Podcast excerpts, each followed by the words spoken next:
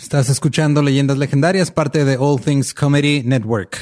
Bienvenidos a otro miércoles. Es el miércoles número 47 del encierro del COVID-19. Llevamos aquí ya casi un año. Así es, ya. Así se siente. No, no sé qué está pasando. Yo tampoco, pero ya las hamacas que habíamos construido con, con los pedazos de alfombra que sobraron ya se deshicieron. Entonces, porque seguimos viviendo aquí en el set. Ya este nos estamos peleando por el único sillón que tenemos aquí y el sillón decidió tomar conciencia e irse.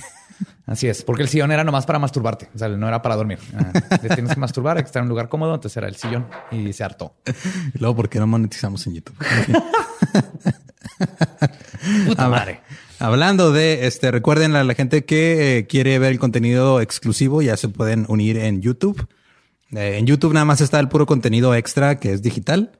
Si quieren ya este un guion o quieren entrarle a lo de beneficios físicos, eso es en Patreon.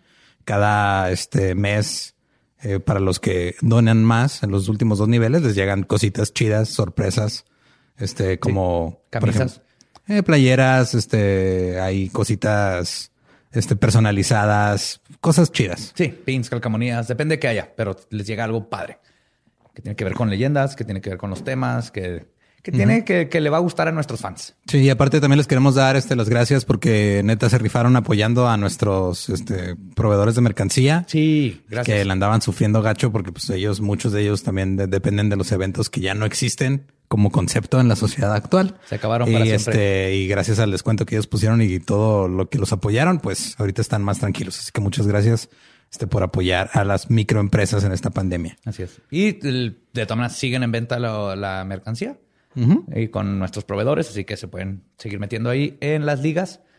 Eh, quiero aprovechar también, la página nueva está ya por salir, por eso no han habido los show notes. Para de una vez aclarar, porque tenemos muchas preguntas de que, ¿por qué no están los show notes? Les contesto uno por uno, pero es porque se está remodelando la página, va a quedar mucho más fregona y ahí va a regresar todo como estaba antes, pero hecho por alguien que sí sabe lo que está haciendo y saber bien bonita. Sino por alguien que tiene tres carreras truncas de sistemas y que aprende a usar WordPress en el 2001 y piensa que eso es una página de internet. Ajá. Una disculpa. Yo no te iba a evidenciar, pero ya te evidenciaste solo. Muy bien. Eh, y pues eh, creo que eso es todo. Los dejamos con el episodio 62 de Leyendas Legendarias.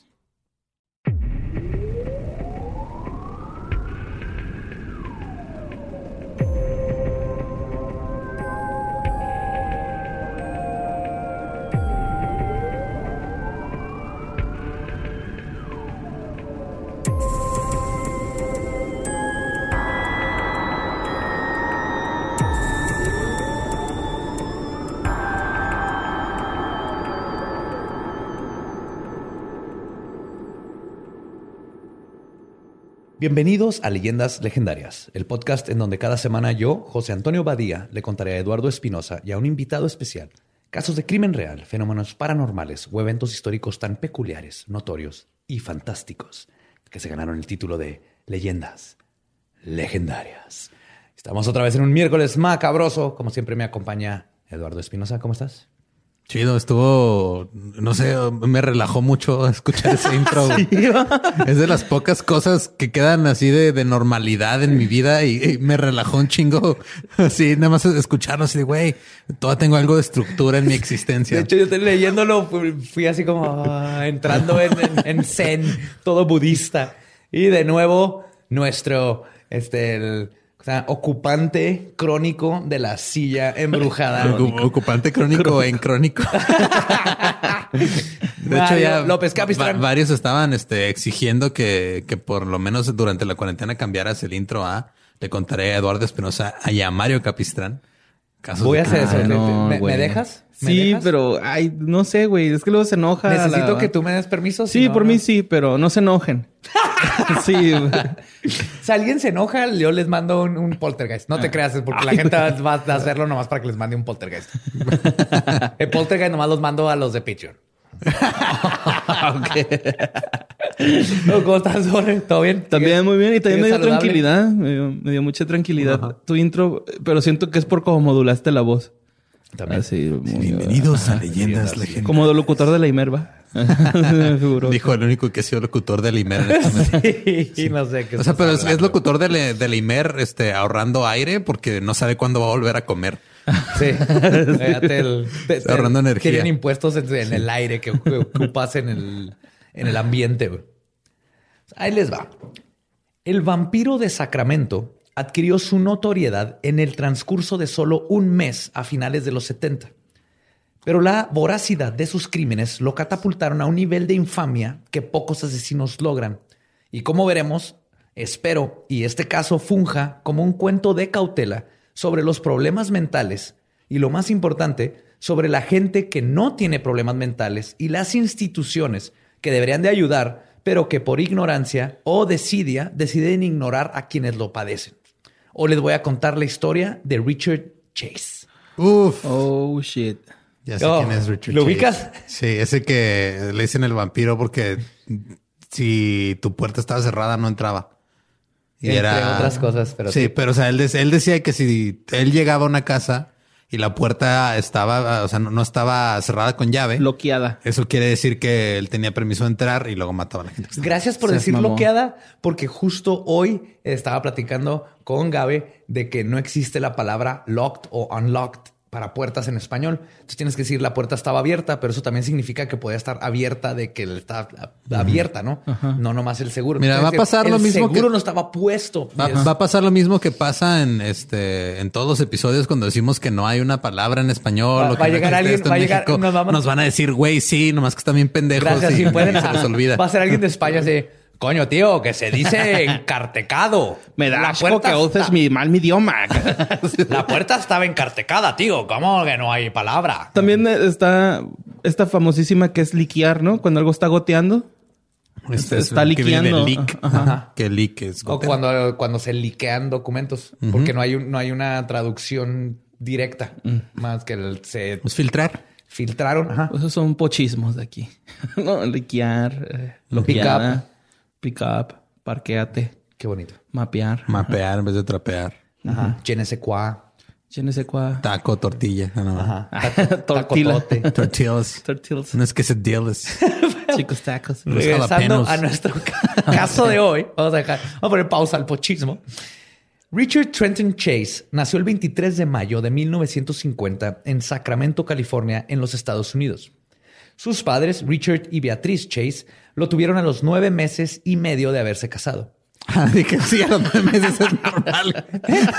o sea, normal que no hubieran nacido a los nueve meses. Es que dijiste no, pero de que se casaron. O, sea, se casaron y a los nueve meses nació este güey. O sea, ah, se casaron porque pues llegó este güey, ¿no? No, a los nueve meses y medio, o sea, se casaron y luego aprovecharon. y de volado lo hicieron. Ah, ok, ok, ok, ya, ya, ya.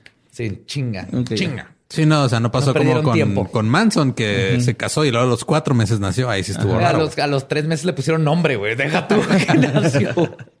Pues que no, es que me quedé pensando, sí, a los nueve meses lo tuvieron. Pues sí, así funciona la gestación humana en, usualmente. No, después de nueve meses de estar juntos, ¿no? Lo tuvieron. No, o sea, se casaron y a los nueve meses, y medio, lo tuvieron. Entonces, pueda que un medio mes antes se tuvieron que casar porque está embarazada o de que de volada. El punto es que los dos no pudieron disfrutar de su matrimonio. Es nomás un dato que puede afectar en, la crianza. Hay gente que disfruta su matrimonio con hijos desde siempre. Entonces no son los son los 50.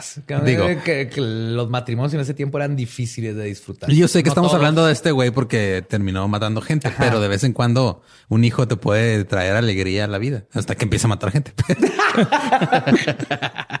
o hasta que nace. Pero está bonito mientras duró. Mientras duró, mientras esa semana y media. Sí. Richard nació justo en el periodo de los baby boomers, el cual le ofreció un estilo de vida económicamente cómoda, pero otros factores comenzarían a afectar la aparente calma de Chase.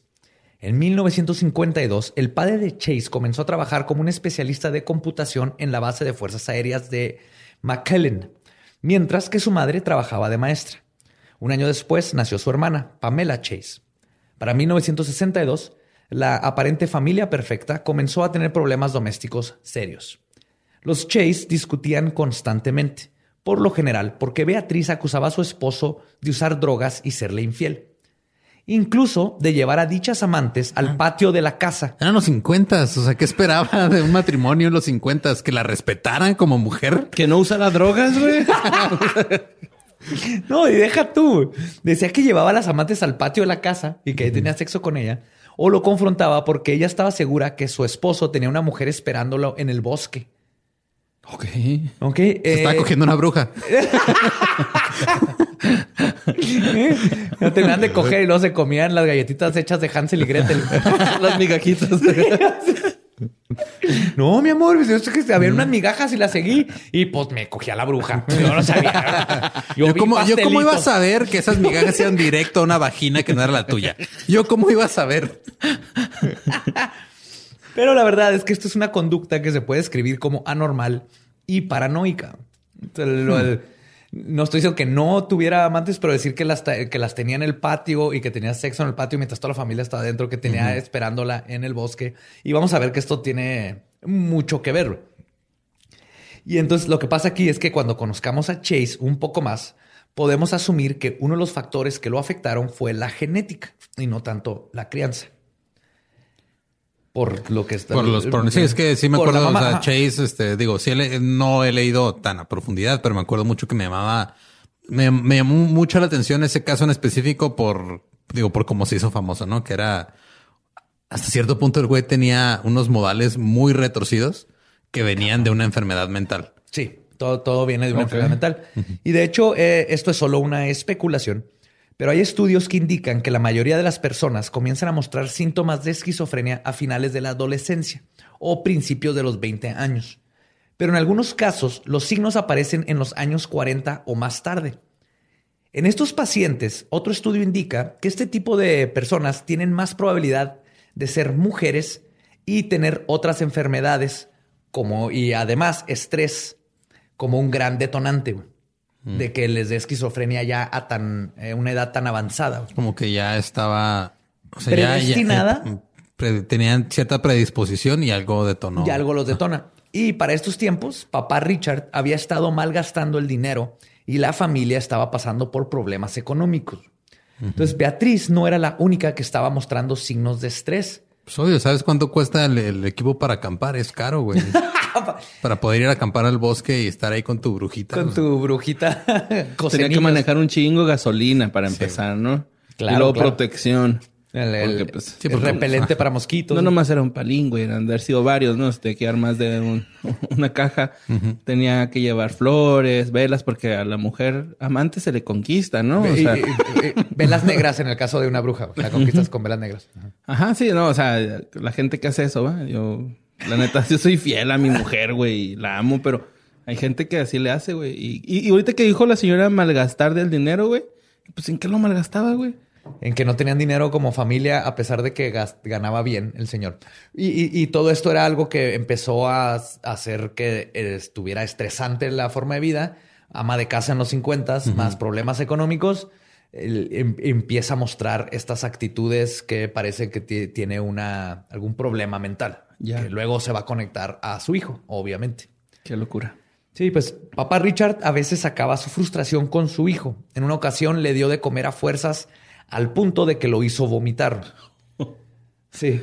Dio un chingo, no dio verdad tanto. Pero después de muchas entrevistas y todo, porque fue uno de los factores que creían que era abusado físicamente, pero no, o sea, era, era un papá autoritario.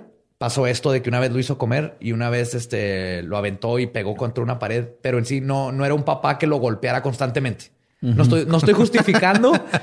Me refiero a que, Sí, no, a que este no fue el factor que hizo a no Chase lo golpean a diario, güey. O sea, sí. Sí. hubo encuentros así, ¿no? Sí, Pero es que no tienes que ser golpeado a diario para que se te quede el trauma tampoco, güey. No, no, no, pero el trauma no vino sí. del papá. O sea, el- Ok. Están estas ocasiones, pero el trauma no vino de, del papá. En, en general, el papá no, más bien no lo pelaba. Ah, pues ahí está Ajá. el origen, ¿no? Sí, que- eh, su trauma sería más bien de que el papá era O sea, autoritario. cuando era- lo golpeó fueron los, los mejores momentos que ha recordado de su padre, güey.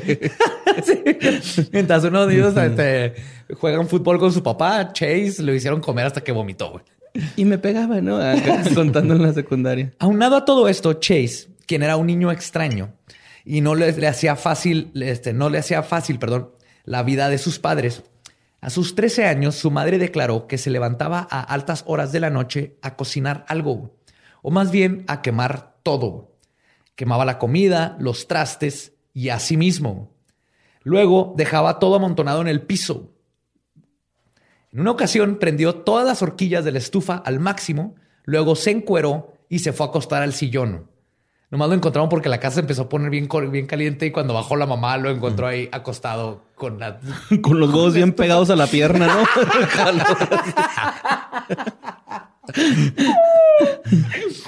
Así como sticker, güey. Además de que mostraba desde estos tiempos el clásico, este, o sea, una de las clásicas formas que sabes que alguien es un posible asesino en serie, una de la triada de McDonald's, que es hacia, hacia pipí en la cama.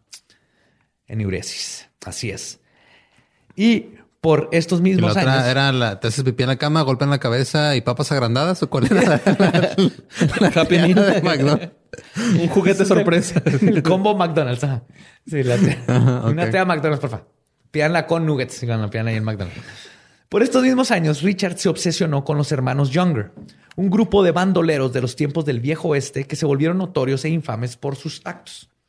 Chase tenía fotos de ellos en su recámara y quería una bandana roja y un sombrero de vaquero, pero su madre nunca se lo compró.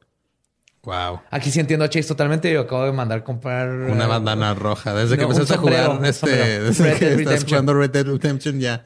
Y está bien chingón el sombrero, güey. ¿eh? Nomás necesitaba un pretexto, güey. Creo que mi, genética de norteño me, estuvo diciendo, oye, güey, ¿por qué tienes, ¿por qué tienes sombrero? ¿Por qué tienes sombrero? Ya tuve que mandar pedir uno. Cómprate unas botas, güey, neta, güey. ya tengo botas, pero las, madres son lo más cómodo del mundo y las amo. Tacón cubano, este, piel de mula hechas a mano aquí en Juárez. pero ya las hice garras. Y el cinto piteado. También me gustan un chingo los cintos piteados, güey. O sea, no me he visto como vaquero, güey, pero se me hacen bien vergas, güey, los cintos piteados, güey. Con gallos de animal.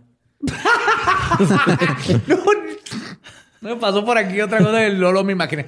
Yo estaba así, ah, sí, gallo de pelea, obviamente, es lo que creo. Gracias por aclarar, que sí, que sí estaba pensando bien.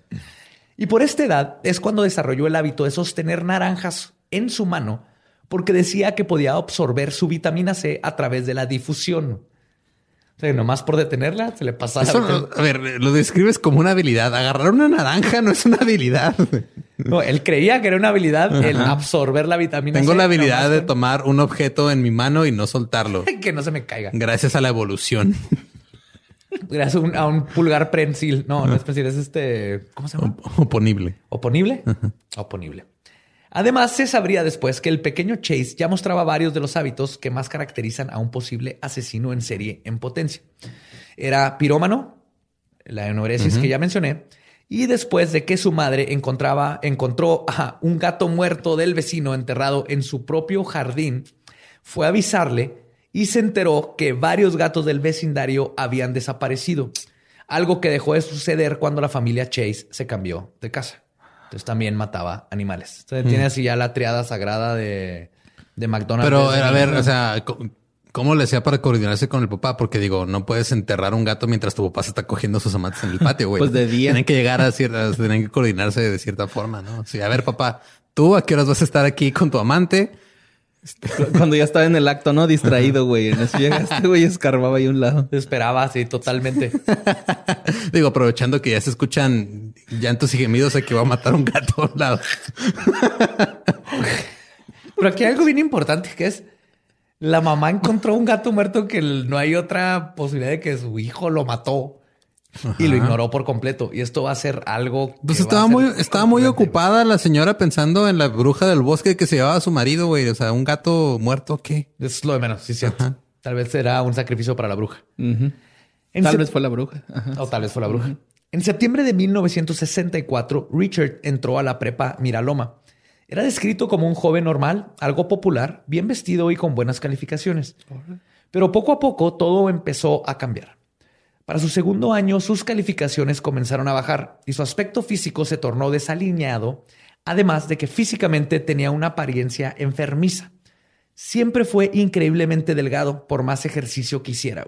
No importa cuánto comiera, qué hiciera, era una persona extremadamente flaca al grado que parecía que estaba, enfermo. Estaba ñango, güey. Pinche obedece a la morsa, sí. sí. Esto le causó tener un bajo autoestima que le daba problemas para entablar relaciones con el sexo opuesto. Pero en 1965 comenzó a salir con una compañera. Pero la relación no pasó del año porque Chase era incapaz de mantener una erección y eso poco a poco fue erodiendo el noviazgo. Mm. sí. Continuó saliendo con otras mujeres, pero su inhabilidad de poder tener la erección continuó siendo un problema del cual eventualmente todos sus compañeros se enteraron Se porque prepa y todavía no había internet, mamón. Esto era con chismógrafo. Chismógrafo. Con papelito. ah, Directo, sí. Se pasaban. Tu, tu, tu, tu. Sí, a Eh, güey, no se le para. este güey no se le para. Al Ricky, así. al, al Ricky no se le para, güey. No, es que me, me quedé trabado en, en la frase mantener una erección. Porque me o sea, pensé así de, pues, o sea, un, una, una. Aguinaldo. Ajá, sí, güey. Ajá. O sea, digo, técnicamente, ahorita que, que Borre está desempleado y, y su esposa es la que trabaja, ella está manteniendo una erección. Porque es para lo único para lo que sirve ahorita Borre. Pero no se me. Ay. También hace los frijoles, me dijo. Y Ah, me queda bien chido. Yo hago comer bien rico, güey. Ya. Sí te creo, Ya me huelen las manos a ajo, güey. Con jabón, neta, güey. Esa es la señal de un buen amo de casa, güey. Orgullo total, güey. Ya que se acabe este pedo. Estos shows. Pues esto lo enajenó aún más de la sociedad y es cuando comenzó a experimentar con la alcaparra de Abadón, LSD y metanfetaminas. Menos se le va a parar, güey. Menos, güey. Creo que le erró, güey. Era azul, no blanco. Sí. Junto con su introducción a las drogas vino su introducción a ser hippie. Comenzó a dejarse crecer el cabello y a descuidar su higiene personal. En 1965 fue arrestado por primera vez por posesión de marihuana, lo que causó que su padre se molestara. Pero en lugar de apoyar a su hijo, quien claramente estaba pasando por momentos difíciles, Déjenlo ahí. culpó su actitud en su inhabilidad de poder centrarse en una cosa y su falta para planear el futuro. Yo creí que le iba a echar la culpa así de ves. Como no se te para, ahí andas valiendo verga. A ver si no se te para ahí sabía, güey. Este es el clásico papá de los 50 que creció con un papá de los 40 que era los hombres no lloran y a los hombres se les pega y el hombre el- su función es ir y este, el conseguir trabajo, casarte, tener hijos y luego ver fútbol americano, soccer y morir. No, era, era todavía esta filosofía. Y con un niño como Chase, obviamente un papá de este, con esta mentalidad no iba a poder lidiar. No, claro que no. El 6 de junio, Chase logró graduarse de la universidad y sus padres le regalaron un bocho de, de regalo de graduación. Seguido de esto, entró a estudiar a la Universidad American River College, donde solo duró tres semestres antes de decidir tomarse un sabático. Durante su periodo de reencontrarse, decidió visitar a un psiquiatra en 1969 para tratar su disfunción eréctil. Pero el diagnóstico fue que, y cito, la disfunción eréctil viene de tener una ira reprimida en contra de las mujeres. Es lo que le dijo el doctor. Chase ignoró el diagnóstico del doctor y recordando que en clase aprendieron que el pene se pone erecto cuando se llena de sangre, decidió que el problema no era lidiar con sus emociones, sino que necesitaba más sangre. Ok. Lo que le hacía falta Que dijo, no, era pues pinche, pi- presión. pinche pitote flácido que tengo, güey. Nomás necesitas bombearle Necesito- sangre. es un pedo neumático, más que nada, ¿no? Aquí. Una bombita como la de este... ¿Cómo se llama? ¿Mauricio Garcés o...? si No, era el otro. An- Andrés García. Andrés Andrés García. García. Ajá. García. Su bombita acá, algo chido, güey. Pues así que un día se robó el gatito de una de sus novias, al cual crió por un tiempo. Y, Y, luego mató. no, ese gato no era pendejo. Luego lo mató para beber su sangre, güey. Hmm. Creyendo que si se, metía más sangre a su cuerpo, entonces ya iba a haber más sangre para llenar el pene. Para él lo que, lo que pasaba es que no tenía suficiente sangre en las venas para llenar su pene, güey. No, o sea, en- en- entiendo que eso es lo que él pensaba, pero no entiendo dónde chingados. ¿Dónde está la lógica? ¿Dónde está la lógica entre, ah, o sea, tal vez tengo problemas de circulación, ah, ah, mejor mato un gato y me, Y me tomo su bebo la sangre, O sea, mejor no, encuentro, no, mi, mi cerebro no, no logra hacer ese brinco de lógica, güey, por más, o sea, lo- es que tú sí eres listo, güey, no como ese, güey. Por eso- pues, Güey, sí, no, güey. prepárate. Si, si esto es un brinco de lógica, prepárate para, para lo- los brincos de lógica de Chase. Aparte, si fuera de, de humano, sí, a lo chance. Pero de gato, como que, pues no, güey. O sea, de gato, ¿qué, güey? Pues nada más Sí, vas, a poder, mal, pero- vas a poder trepar paredes y A ver en la noche. vas a maullar en la noche para que te den de comer. Vas a poder levantarte a las 3 de la mañana, tirar chingaderas en la casa, despertar a tu dueño. que de todos modos eso ya lo hacía cuando era joven. Ya se había bebido esos gatos que enterraba, güey, ¿no? O sea, Nació gato el Chase. sí, o sea, hizo lo que hacían los gatos. Me voy a despertar en la noche, voy a quemar todo, voy a dejar la estufa prendida, me voy a dormir, güey. encuerado. Sí. Pues en su trastorno esquizofrénico, para Chase, más sangre era igual a más erecciones. La segunda víctima de su Viagra casero fue el perro del vecino, Sabbath. Lo mató de un balazo y luego puso un vaso desechable junto a las heridas para recolectar la sangre y beberla. No pudo usar uno de vidrio. O sea, también el unicel está matando el planeta, güey, que no se pase de verga. en, estos tiempos todavía, no, había, capa, había capa de ozono. Había capa de y habían un putero de tortugas. Todavía no había problema. Mm. Todavía no sabían que todo era un problema. Estuvo viajando entre trabajos porque siempre lo despedían a causa de su uso de drogas y de deteriorización, deteriorización mental. Lo dije bien en la primera y sabía que iba a batallar, pero ya. Aún así, logró salirse de la casa de sus padres y se fue a vivir al 3831. Quiero una nota aquí. Richard Chase se salió a vivir de casa de sus padres. Y tú sigues de ahí. estar tomando sangre para su erección. ¿A qué edad? Quiero que. Pues era el 70 y... ¿Qué sigue? Antes de ser de mayor de edad, ¿no? O sea. No, ya estaba en la universidad. Ah, ya. Ponle que tenía como unos 20, ¿no? 20. Se salió de la universidad 21, 22, ajá, por ahí. Ok. Ya, chavos, también sus papás quieren coger, sálganse de sus casas. Déjenlos, déjenlo que van a buscar a sus brujas. Él salió y se fue a vivir al 3831 Andale Lane con sus roomies Sid Evans, DeMarchi y Rachel Statum, quienes lo toparon sentado afuera de su casa en febrero de 1971. Salieron de la casa y ya estaba. estaba ese güey. Sentado, sí. Sí, ¿quieres venir a vivir aquí? Ok. Pues más o menos, de hecho, después de platicar un rato con Chase, los convenció de ser su tercer inquilino. Yo creo que todos eran chavos, se cayeron bien, le dijeron, pues necesitamos un roomie para la renta. Él dijo, ah, yo, Simón. Y no pasó nada de tiempo para que Sid y Rachel se arrepintieran de su decisión. A pesar de que Chase pagaba su parte de la renta, en gran parte gracias porque el papá le daba 50 dólares al mes. Gracias a que, perdón. Chase estaba constantemente grifo, no cooperaba en la casa, era inconsiderado y muy difícil. Tú hmm. tienes, cara de... Yo mi amor? ¿Cómo estás? Nadie nomás me estaba acordando de, la vez que estuvimos allá en, México dos semanas con, con Borre de Roomie. Nada, pero la neta se portó chido. Nada más hubo, una parte que nos digo, Badía nos, no te dijo hasta el día siguiente, ¿no? Pero que estamos ten y yo en el cuarto, pero tú estabas en la sala, era como las 3 de la mañana y yo escuché sollozos. Dije, ¿qué pedo con Borre? Voy a ver qué está pasando. Y salgo y le digo, Borre, ¿estás bien? Y tú estabas cagadísimo de risa, bien grifo a las 3 de la mañana viendo no sé qué chingadera. Está viendo un video del Pirurris, güey. pero, pero, güey, ¿cómo te acuerdas?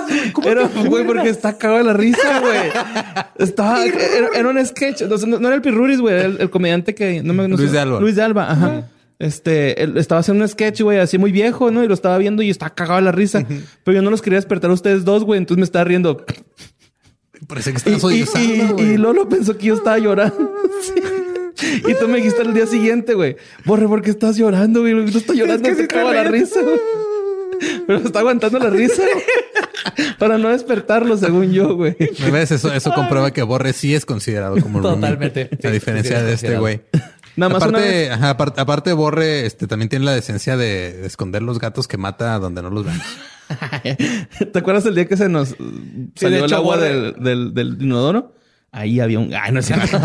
no, pues, de, hecho, Borre dice que mató gatos, pero está adoptando a todos y tiene su cuarto lleno de. Ah, mi amor, atropellé un gato y lo tienes en tu cuarto vivo. Sí, ahí están. Ahí tengo gatitos. Me gusta. Pues, además de lo que les conté, también clausuró la puerta de su cuarto clavando tablas y luego hizo un hoyo en el closet para poder salir por ahí para que, y cito, nadie pudiera sigilosamente atacarlo.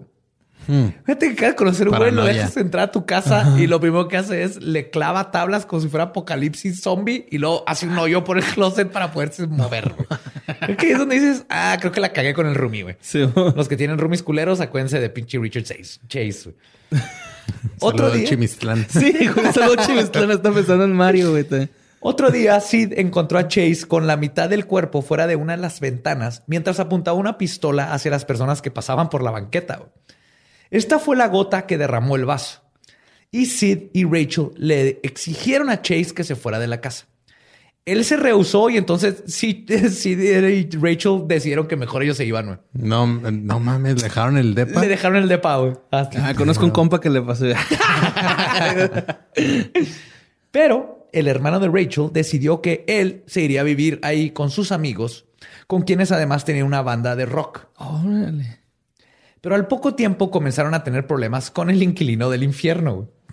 Cuando ensayaban, Chase insistía en unirse a la banda, tocando la conga o cantando.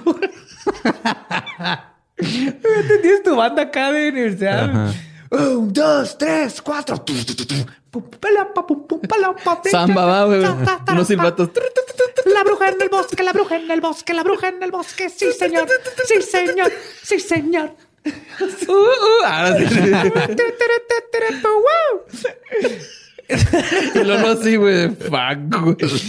Te pasó el- Perdón, Lolo, pero... Eso es lo que más le ha dolido a Lolo en todos los episodios. Así te pudiste poner ahí, güey. Estás tratando de ensayar y llega un pinche vato con congas y a cantar, güey, que no es parte de la banda, güey. Feo.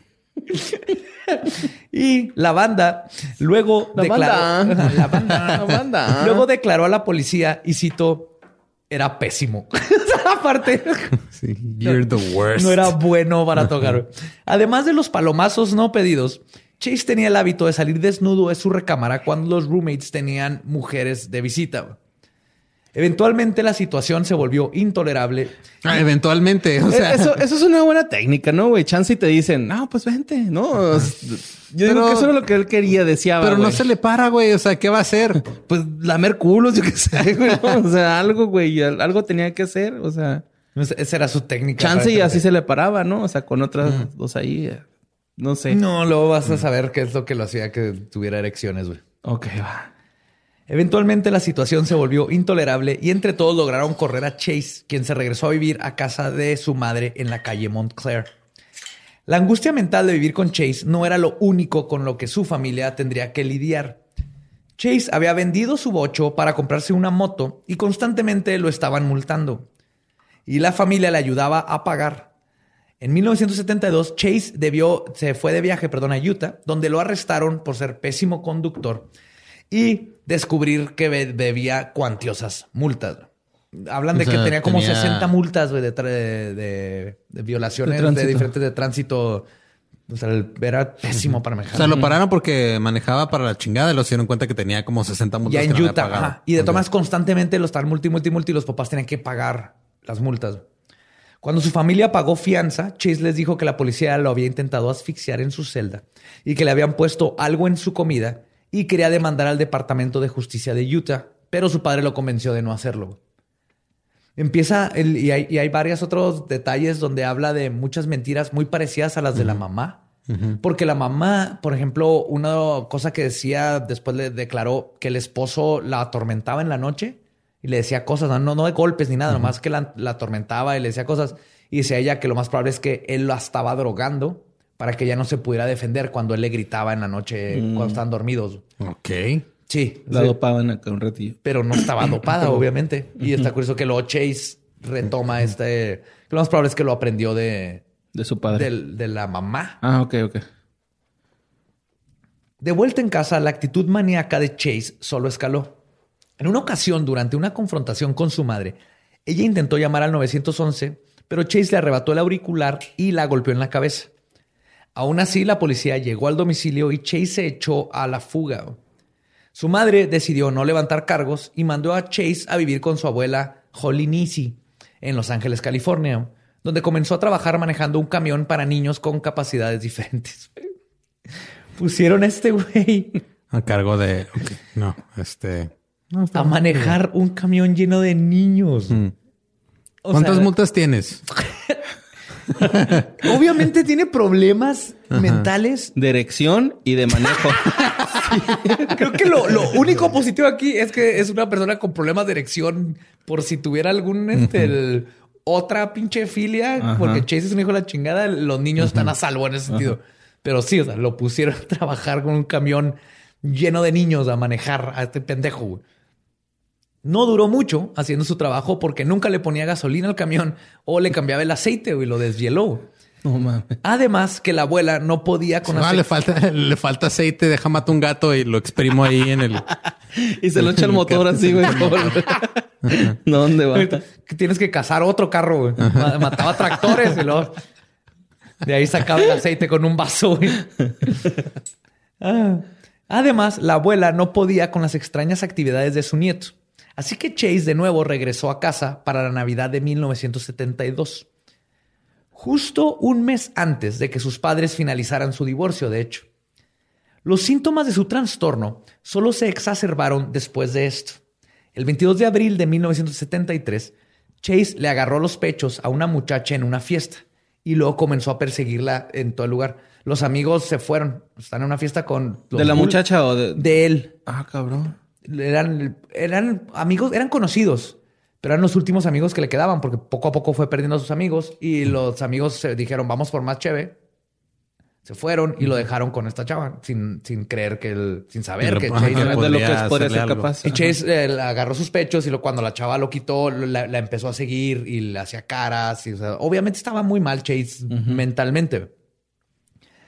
Y lo que pasó aquí, perdón, es que cuando regresaron los, los amigos, lo confrontaron y después de forcejear un rato, ah, perdón, no, o sea, lo confrontan y lo corren de la fiesta.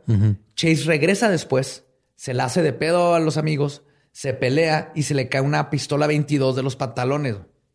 Entonces los invitados logran quitársela y detuvieron a Chase hasta que llegó la policía y de nuevo fue arrestado. Y de nuevo quiso demandar al departamento de policía porque el departamento policíaco le había puesto cosas a su comida y lo habían tratado mal. Entonces aquí ya tenemos a una persona con trastornos mentales muy grandes y ya trae una pistola. Esta será nomás. ¿Y esa sí servía o también no disparaba? Eso tampoco traía balas, ¿no? Sus padres decidieron que el mejor tratamiento para alguien con problemas mentales es no lidiar con él, güey. Y de nuevo, 60s. y de nuevo, exactamente. 70s. 70. Ya no- Ahí 70s. enciérralo en el closet del... De nuevo lo mandaron a vivir con la abuela Nisi, quien declaró que la deteriorización física y mental de su nieto era peor que la primera vez. Conseguía periódicos de donde pudiera y luego los cortaba en tiras y los tiraba por toda la casa, como haciendo un nido de hámster. Chase. Chase. O sea. Richard. Richard. Ah, la casa de la abuela la llenaba así de tiritas de periódico. Su cuarto era un nido de hámster. En varias ocasiones, perdón, lo escuchaba hablando con él mismo, diciendo cosas como, y cito, eres un buen niño, ¿verdad? Sí que lo eres. Eso está creepy, güey. Sí, pero con los cachetes llenos de comida. Y luego comenzaron los problemas con la sangre. Un día, la abuela Nisi entró al cuarto de Chase y lo encontró en una esquina parado de cabeza. Cuando le preguntó qué estaba haciendo, Chase le explicó que era para que la sangre volviera a bajar a su cabeza. Porque sentía que no estaba subiendo a su cabeza. Hay cierta lógica en su... Sí, ajá, pero Sí, sí. no mames. Hay lógica en su tratamiento, más no en su hipocondría. Sí, este también ponte del lado de la abuela. O sea, ella entra y ve al güey de cabeza y dice, ¿por qué no te puedes masturbar como... Ah, sí, es cierto, por tu problemita. Lo estás haciendo mal, es hacia abajo. Ay, Creo que Chase es gringo, güey, porque le haces una abuelita mexa, güey. Mijo, ¿quieres tus frijoles? ¡Ah! ¡Ah! Imagínate ver al nieto parado de cabeza. Le toman a dar sus frijolitos, pero ahí le sacas el espanto, güey. Sí. Le metes al Jesús en la. Pero boca. le, le va, le va a cocer los frijoles en agua bendita para que se le salga el demonio que lo pone de Lo va a llevar a misa y así. Ajá. Verán, Chase desarrolló un caso de hipocondría severo, curiosamente relacionado con la sangre. Chase sufría de una delusión centrada en un constructo cognitivo donde estaba seguro que su sangre estaba envenenada, algo que además le daba una explicación a su disfunción eréctil. Ajá, sí. Así que comenzó a amarrarse toallas rellenas de cáscaras de naranja en la cabeza para que así la vitamina C la absorbiera por la piel y le ayudara a curar su sangre. Esa parte de pararse cabeza andaba caminando con su toalla con las cáscaras de naranja. Aún con estos delirios, logró durar 10 días trabajando en una tienda de pintura, suficiente tiempo para que se comprara otra pistola calibre 22. Cuando la abuela Nisi se enteró de que su nieto, el que se paraba de cabeza y se enrollaba toallas con cáscaras de naranja, había comprado un arma, decidió que ya era demasiado y Chase fue devuelto a Sacramento, donde pasaba la mitad del tiempo con su padre y la otra mitad con su mamá, que ya estaba también, güey, que te estén así intercambiando, pues eres un ser humano, güey, ¿no? O sea, no tienen por qué andar acá. Claro, si a una, si a una persona que no tiene algún trastorno mental le hacen esto, Se lo crean. Es- no, deja tú. Sí. O Se creen seguridades, ¿no? O sea, que no seas bienvenido ni con tus padres ni con tus abuelos y, y, o sea, que pues, obviamente te va a crear una. Nomás se lo están aventando. ahí. Yo no Ajá. quiero lidiar con este. el- y entonces, ahora imagínate una persona con un trastorno al grado de Chase. Van a ver al, al grado que llega. Es- pues, está horrible. Obviamente lo fueron mandando a la verga poco a poco, a poco, a poco. Y mucho tuvo que ver con Sí. que ninguno quería aceptar que tenía un problema mental porque... Y decimos en esos tiempos, pero ahorita todavía lo- los problemas mentales siguen siendo algo, los y los trastornos, algo medio tabú. Mucho se está, se está mejorando, pero todavía la- aceptar eso, que la gente, que le puedas, que puedas hablar abiertamente de yo soy bipolar o yo soy este esquizofrénico, todavía eh, tiene, un- tiene un toque de tabú. ¿no? E- Inclusive nomás ir con, a tomar terapia con alguien porque estás estresado. Hay- todavía hay gente que se rehusan. Si eres de estas personas que tienen un problema, siempre busca un Busquen profesional. ¿no? ayuda, Busques sí, ayuda, güey. Es lo más chingón. Y no se refugien en esto, güey, ni en No, no, otras no. cosas, güey. Ni se pongan cáscaras de naranja en la Pero cabeza. háblalo. Sí, si tienes no, amigo, no. empieza con tus amigos y platícales. Y, y si tú eres amigo de alguien que te platica eso, recomiéndales un profesional y apóyalos, ¿no? Este es, este es el punto más importante que quiero que saquen de, de aquí. Es algo que tenemos que estar muy conscientes. Pues papá Chase seguía insistiendo que todos los problemas de su hijo, y cito, radican en la mala orientación de sus valores y actitudes hacia la vida. Y lo único que necesita es, y cito, conseguirse un trabajo, corregirse y funcionar normalmente. Sí, esa es la versión machista de un échale ganas. sí, claro, güey. O sea, ¿qué papá No es para ve? tanto, Su hijo ¿no? trae una toalla llena de cáscaras de naranja, mató un gato, está parado de cabeza porque la sangre no le sube a la cabeza. Y dices, necesitas conseguirte un trabajo, cabrón. Sí, Ese es es- el problema. Es que sí, güey, también. Levántate temprano y déjate de mamadas. O sea. Sí, agárrate un huevo, cabrón. Es- pues sí, Vete a trabajar y el domingo ve el fútbol. Sí, yo creo que sí necesitaba atenderse primeramente su pedo de que no se le paraba, güey, ¿no? O sea, Es que se fue güey, un es que neta, güey, yo sigo pensando en esto porque qué horrible, güey, al chile, que no se te pare, güey. Claro, y como y- chile, qué horrible que no se te pare el chile. Sí, y más y más en esa edad que es tan importante porque va forjando tu identidad y, y tus primeras relaciones sexuales, sexuales y es lo que te empieza a conectar. Y no tenerlo, pero aquí con Chase en este caso es obvio que esto era parte de algo mucho más profundo, un problema más profundo que nunca se arregló, pero que le afectó toda su vida porque nunca se atendió. No era algo mecánico, era algo psicológico. Sí, igual necesitaba que lo resetearan, no sé. Unos honguillos ahí. Ah, Estaba pensando en un dedo en el culo, pero Ah, ok. Lengua. Los dos. Así Al que mismo sin el tiempo. Ajá. Como debe ser. Así que sin el apoyo ni físico o mental de sus padres o de un profesional, Chase comenzó a hundirse cada vez más en sus delirios. Pensaba que su cabeza estaba cambiando de forma y que le estaban saliendo huesos extras en la parte de atrás de su cráneo. Ok. También comenzó a sentirse entumecido de todo el cuerpo porque creía que algo estaba mal con su sistema nervioso. Lo que atribuyó a la baba que se hace abajo del jabón cuando no se seca, la babita esa. Ajá, eso es lo que lo estaba. Él pensaba que esto lo estaba envenenando, le estaba envenenando su sangre con un veneno que probablemente pusieron ahí los extraterrestres. No sabemos si eran extraterrestres o el Yeti o algo, pero eso es lo que empezó a envenenar su sangre. Y que lo que estaban haciendo era todas estas cosas, eran que su sangre se convirtiera en polvo. Así que comenzó a llenar su cuarto con recortes del libro de la anatomía de Gray, especialmente del corazón y pulmones, para contrarrestar los efectos del veneno. ¿En qué temporada sale eso? Creo, creo que es cuando Dr. Dreamy. Cuando McDreamy ya. No, espérate. Cuando lo cambia por Max Timmy. Sí, ya e- es entre, el, entre McDreamy y Max Timmy. O es cuando se muere uno de todos los personajes que se han muerto en esa serie, porque esa, esa serie, lo único que sé es que cada temporada se muere un personaje que no sabe que existía. Borre nos está viendo con cara de no, qué chingado. No Grey's Anatomy, ¿no, güey? ¿Haz de cuenta es Ah, House? no, ¿Te acuerdas no. de House? Sí. tu, ma- tu mamá no ve No, Grey's o sea, Anatomy. sí, es que sí. lo único que sé de Grey's Anatomy es porque creo que mi mamá la sigue viendo hasta ahorita. güey. Es House, mi- pero con un chingo de creo que sexo. mi morra Es o House mis con Sex hermanas and the la City. ven. Ajá, sí, sí, sí, pero no, no la he visto. Nada más bien. sé que es en Seattle, ¿no? Algo así acá. No sé, pero de repente entran personajes y luego Tienen sexo y luego se mueren. y se mueren. Eso se trata. Mientras curan enfermedades alrededor. El 17 de diciembre de 1973, Chase entró caminando a la sala de emergencia del hospital American River y dijo a los doctores que, y cito, no puedo respirar. También me robaron mi arteria pulmonar y tengo un paro cardíaco. Ok, primero dijo, no puedo respirar, que claramente estaba haciendo porque podía formar enunciados. Segundo dijo, me robaron mi arteria pulmonar. Lo único que le faltó decir fue, me robaron mi arteria pulmonar y fue un afroamericano.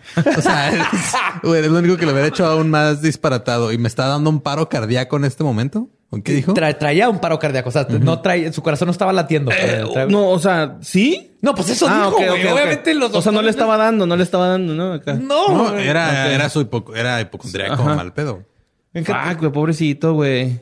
Y con- Neta, güey, estoy sintiendo un chingo de lástima por este perro, güey, neta. Digo, Así. sientes... Ah, guarda eh, esa lástima, se te pasa.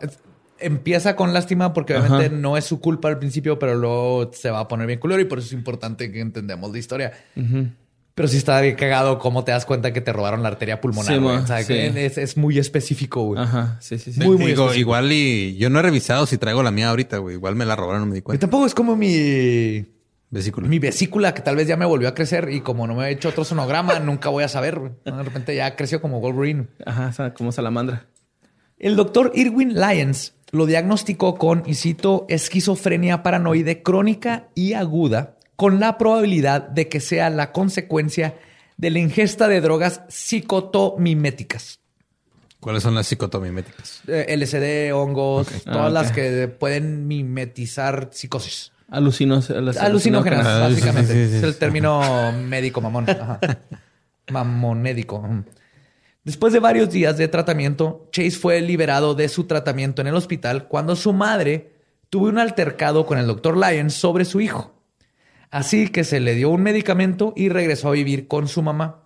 O sea, lo, lo- lo sacaron de los- del hospital porque llegó su mamá a hacerla de pedo y Sí, se le empezó a pelear ya con los doctores y le- le- les hizo la vida imposible. Los doctores, no que ya lléveselo, pero haga que se tome estas pastillas. güey". Fuck. Ajá. Sí. Ah, la mamá, de hecho, el doctor la llamó en su reporte oficial de cuando soltaron a Chase y citó una mujer hostil, altamente agresiva y probablemente también esquizofrénica. La familia de Chase declaró que en esos tiempos los medicamentos ayudaron a Charlie, a Charlie, a Richard. Ah, Richard. Pero el pequeño Sí, detalle... pero a Richard no le hicieron ni madre. No. No, es que la, o sea, la mamá se lo estaba dando al hijo imaginario que veía por su esquizofrenia. De 1.60.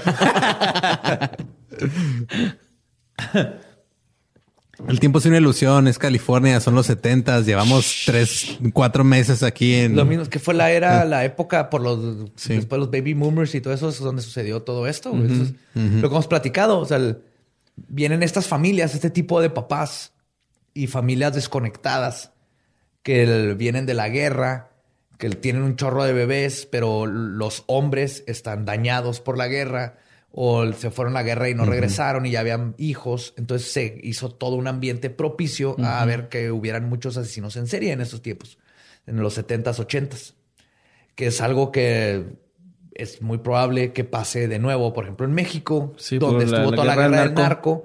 Tenemos ahí ya la generación De hecho, si dicen que vivieron en Es que este, esto. este pedo, güey, que estás contando es totalmente genética, ¿no? O sea, desde la jefita, Eh, güey. eh, en el caso de Chase, sí, pero es muy importante eh, aclarar esto.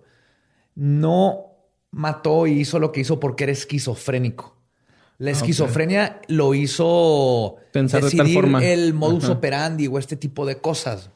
Pero el, el ser esquizofrénico no te hace matar. Si no estaríamos llenos, hay mucha gente que padece de esquizofrenia y no mata absolutamente a nadie, ni le hace daño a nadie. Yo tuve un alumno en la universidad que tenía esquizofrenia y me acuerdo. Y uno que mataba gente y no tenía, ¿no? Yo tuve un compañero de clase que hacía eso, güey, neta. Este, este chavo era. ¿Que matar gente? Sí, güey, acá. Pero a León no güey, quiero hablar de eso, güey. Me da un chingo de culo, verga. Sí, me da un chingo de culo, güey. neta. Claro, güey, no me metas, no Sí, me no. metas en esto, güey. No quiero decir nada, güey, La conversación no pasó, güey. No sí, sepa no. que nos conocemos. No, no, no, no. Es más, güey. Qué bueno que no sé, porque no estamos tan compas, entonces no debe saber qué está hablando de. Yo me acuerdo una vez que este alumno le enseñó un pedazo de fierro así, dijo, en- cuando tenían que presentar sus proyectos, dijo, esto es un avión. Obviamente estaba teniendo un episodio, porque a veces no se tomaba su medicina. Y estaba contando de esto Y el- todo el mundo pues, la hizo de pedo, a a pesar de que sabían. Yo dije, algo sabe este vato. Y sí, a, los, a las tres semanas, casi un mes, que ya se empezó a tomar su medicamento, llegó con su pieza y es así de que, no mames, este vato con ese pedazo de fierro vio la pieza terminada. Es lo que yo vi, ¿no? Es lo que yo... Antes de que estuviera, nomás que dentro de su, en su delirio, en el estado en el que estaba, él no pudo explicarse el él lo veía ya terminado y lo presentó como algo terminado. Y todo el mundo lo vio mal y yo cuando lo vi dije algo está viendo y sí eh, luego la terminó y es de güey qué cabrón este vato estaba viendo el, el producto final en Sí, este tenía pedazo su de visión fierro ahí. y estaba muy chingón el punto es que Mientras sí. tanto, Chase estaba viendo su fierro que no servía y Sí. decía, y pues la familia declaró que los medicamentos en este tiempo ayudaron a Chase, fuera del pequeño detalle que ellos no conocían sobre sus conejos. En el 76, Chase ¿sus se, bíceps? Chase se tornó violento. Atacó a su madre en varias ocasiones de nuevo, algo que Beatriz atribuía a que, y cito, el papá le está diciendo que lo haga.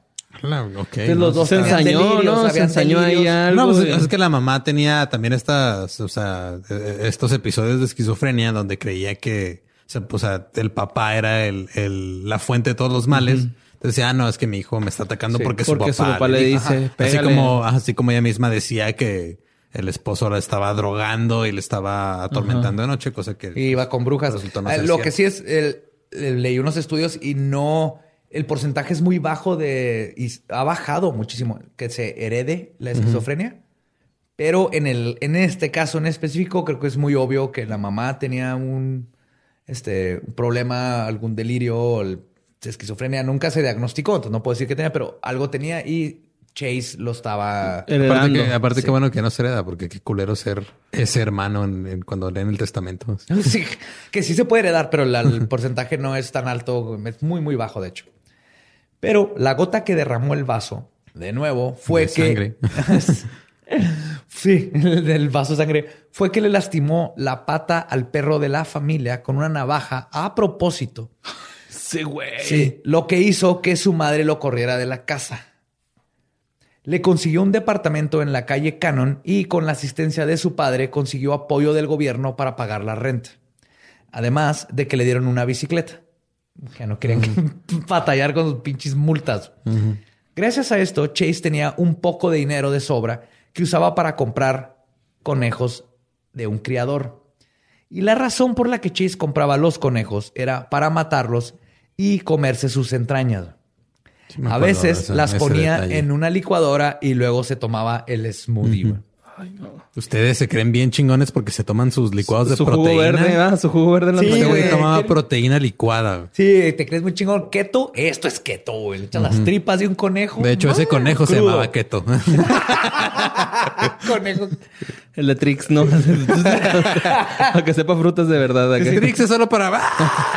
Obvio, Richard Chase. así. Obvio, o sea, le echas los intestinos, güey. Le echas dos gramos de proteína, tantitos chícharos y dos cucharadas de avena y miel de abeja. Chícharos. Virgen. Boom. Keto diet. Y luego esta naranja no se la echas, la sostienes.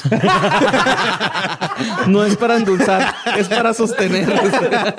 Luego tocas todas las frutas de tu casa para absorber sus vitaminas y listo, cabrón. No mames, qué perro asco comer Ah, tona- conejo bebible, güey. Esto lo hacía porque ahora Chase creía que su corazón se estaba encogiendo. Y que la su cara por es que Es que sí, güey. Este güey está bien meco, güey. está muy mal. Hace 10 minutos lo tenías lástima, güey. Pues es que, güey, a los mecos les podemos tener lástima de vez en cuando, la neta. o sea. Sí, güey, se mama, del güey. contexto, ¿no? Sí, se mama, güey. O sea, Pues ahora se le está encogiendo el corazón y él pensaba que la sangre fresca le ayudaría a que creciera. Este trastorno se le conoce como el síndrome de Cotard, en el cual las personas que sufren del mismo sienten una de tres cosas generalmente o pueden tener todas. Una que está muerto, o sea, dicen, estoy muerto, güey. Sí, que es lo que tenía el güey de este Mayhem, ¿no? Sí, De- Dead. Ajá, Dead. Ajá. de- tenía síndrome de Cotard. Otra es que le faltan órganos, que Chase lo dijo que le había faltaba su, Y le faltaba la, la arteria su pulmonar. arteria pulmonar, o que se están pudriendo por dentro. Mm. O sea, que de hecho es una, una psicosis o un síndrome que se asocia con pensar que te estás, estás valiendo verga a tu cuerpo, a pesar de que conscientemente estás a toda madre, ¿no? Porque puedes ver, en el espejo, pero dices, estoy muerto. Otro trastorno, perdón, que está asociado con este hobby de Chase es el síndrome de Renfield. El síndrome de Renfield él está basado en el personaje de la novela de Drácula, que era Renfield, el, no sé si se acuerdan de la novela o la película. Drácula agarra a un sirviente que es Renfield, que Ah, le ayuda sí, en todo y lo sí termina en la sonaba, cárcel. pero no sabía por qué. Y se está comiendo insectos y tomando sangre porque cree que eso le va a dar este, nutrición y lo va, le va a dar poderes. Entonces, ese Digo, es hay gente otro que, síndrome. o sea, Se eh, toma eh, su orina en la mañana, güey. sí, o o sea. que comprar Herbalife. O sea,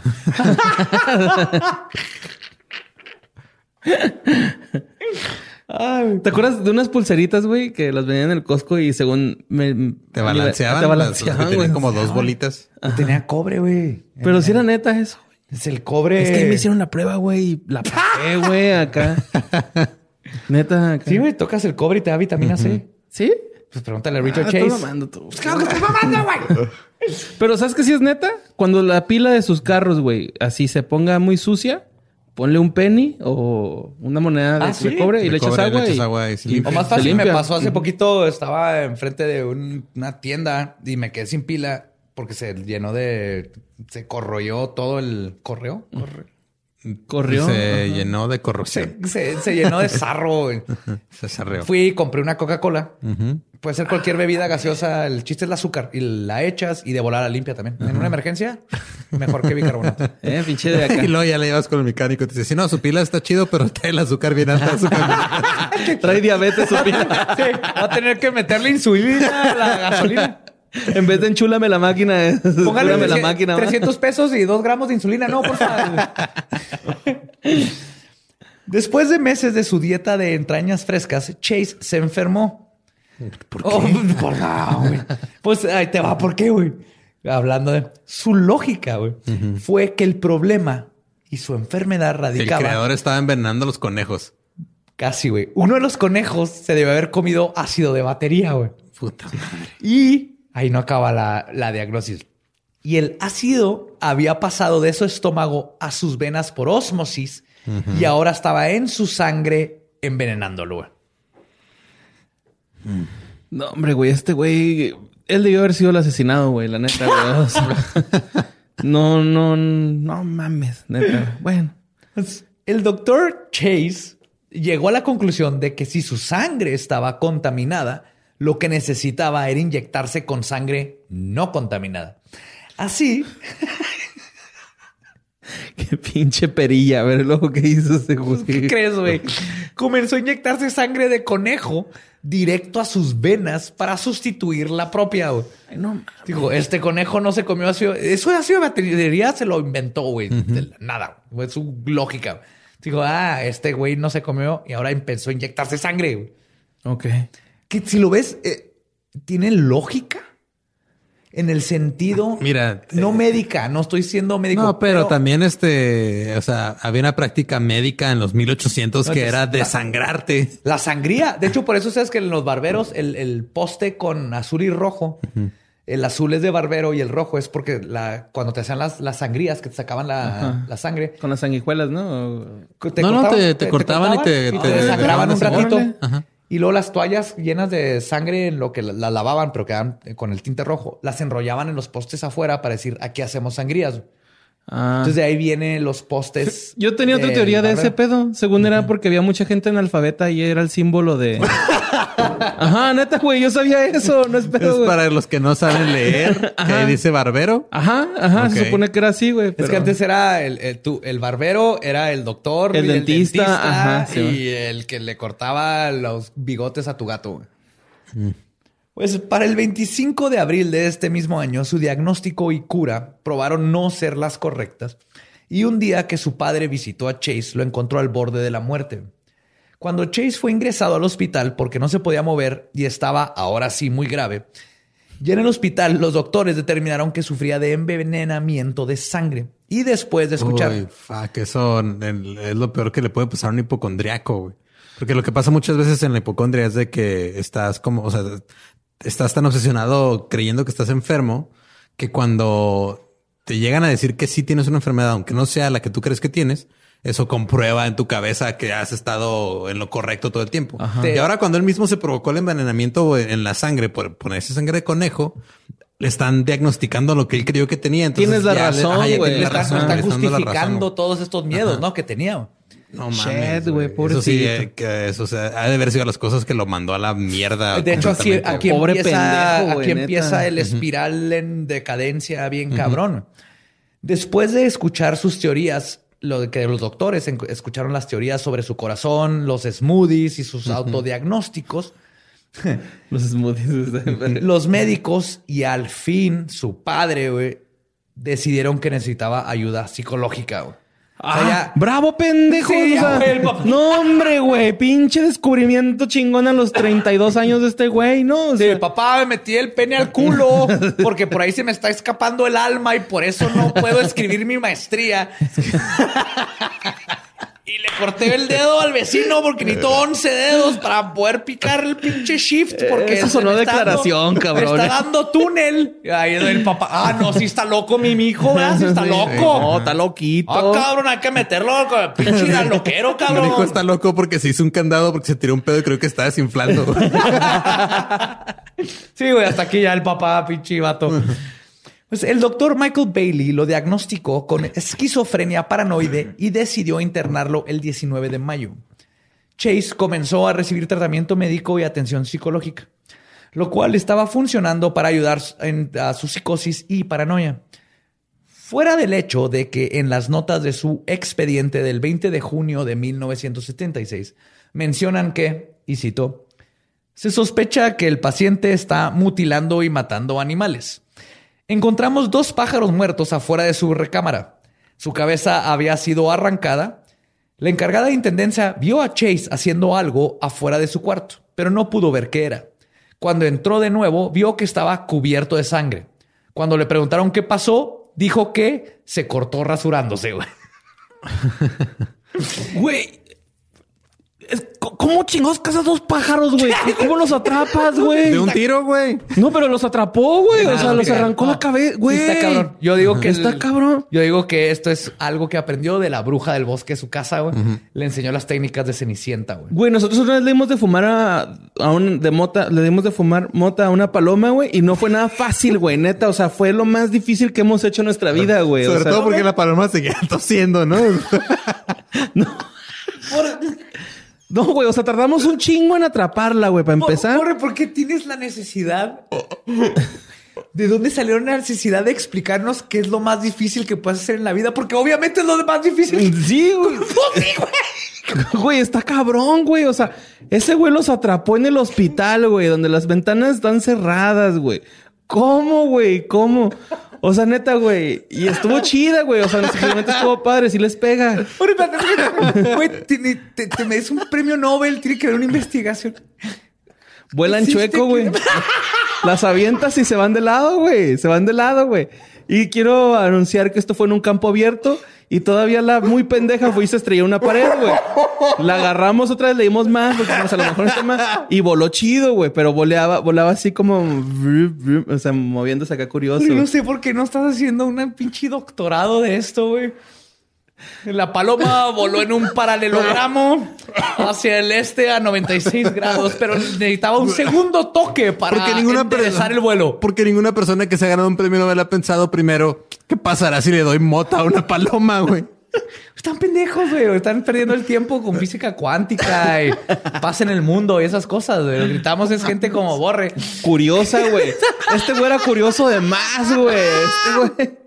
O sea, este güey llevaba al límite las cosas, güey, ¿sabes? Hay una línea, güey. Que no se cruza. que no se cruce y este güey la cruzaba y, y lo más cabrón es que atrapó dos pájaros en un hospital, güey. Eso sí está muy cabrón. Eso está cabrón, güey. Y espérate, güey.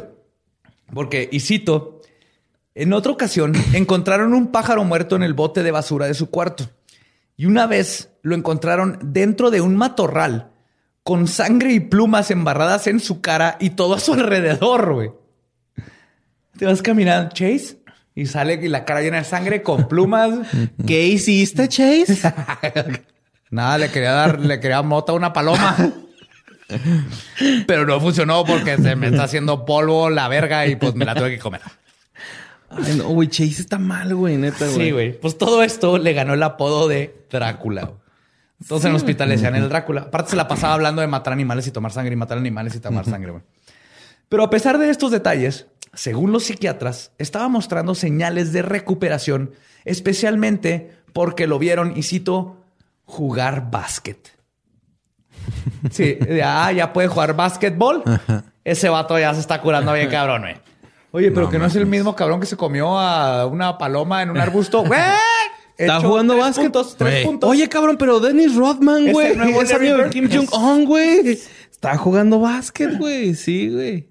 Y esto causó que el 29 de septiembre de 1976, Richard Chase, el chupasangre, fuera liberado de la custodia de la institución psiquiátrica con un pronóstico de, y cito, favorable, continuará con sus medicamentos, diagnosis, esquizofrenia paranoide, potencial de recuperación, cautelosamente optimista. Y así es como lo volvieron a Caute- soltar. al mundo. Cauteloso sí era, porque pues, no puedes atrapar a una paloma haciendo ruido. Imagínate el güey No, así parado, güey. Los, los doctores diciendo así como que, este, diagnosis, pues, ah, tal Dura un vez, chingo- dura un tal chingo. vez no mate otra cosa allá afuera, güey. Dura un chingo parado al lado de los árboles así sin moverse.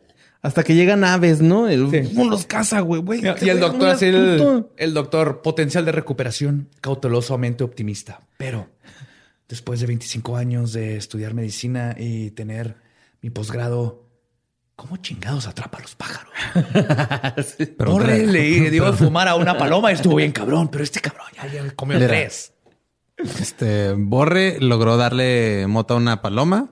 Chase Que no es nada mataba, fácil, güey. No es nada y- fácil, Y, güey. Tesla atrapaba cuervos, güey. O sea, hay, hay tres tipos de genialidad ahí diferentes. Sí, yo soy, yo soy Tesla, yo quiero un cuervo toda mi vida. güey. Y en este caso, con este tipo de pacientes, y es algo que los médicos y psiquiatras no admiten regularmente, no es una decisión calculada.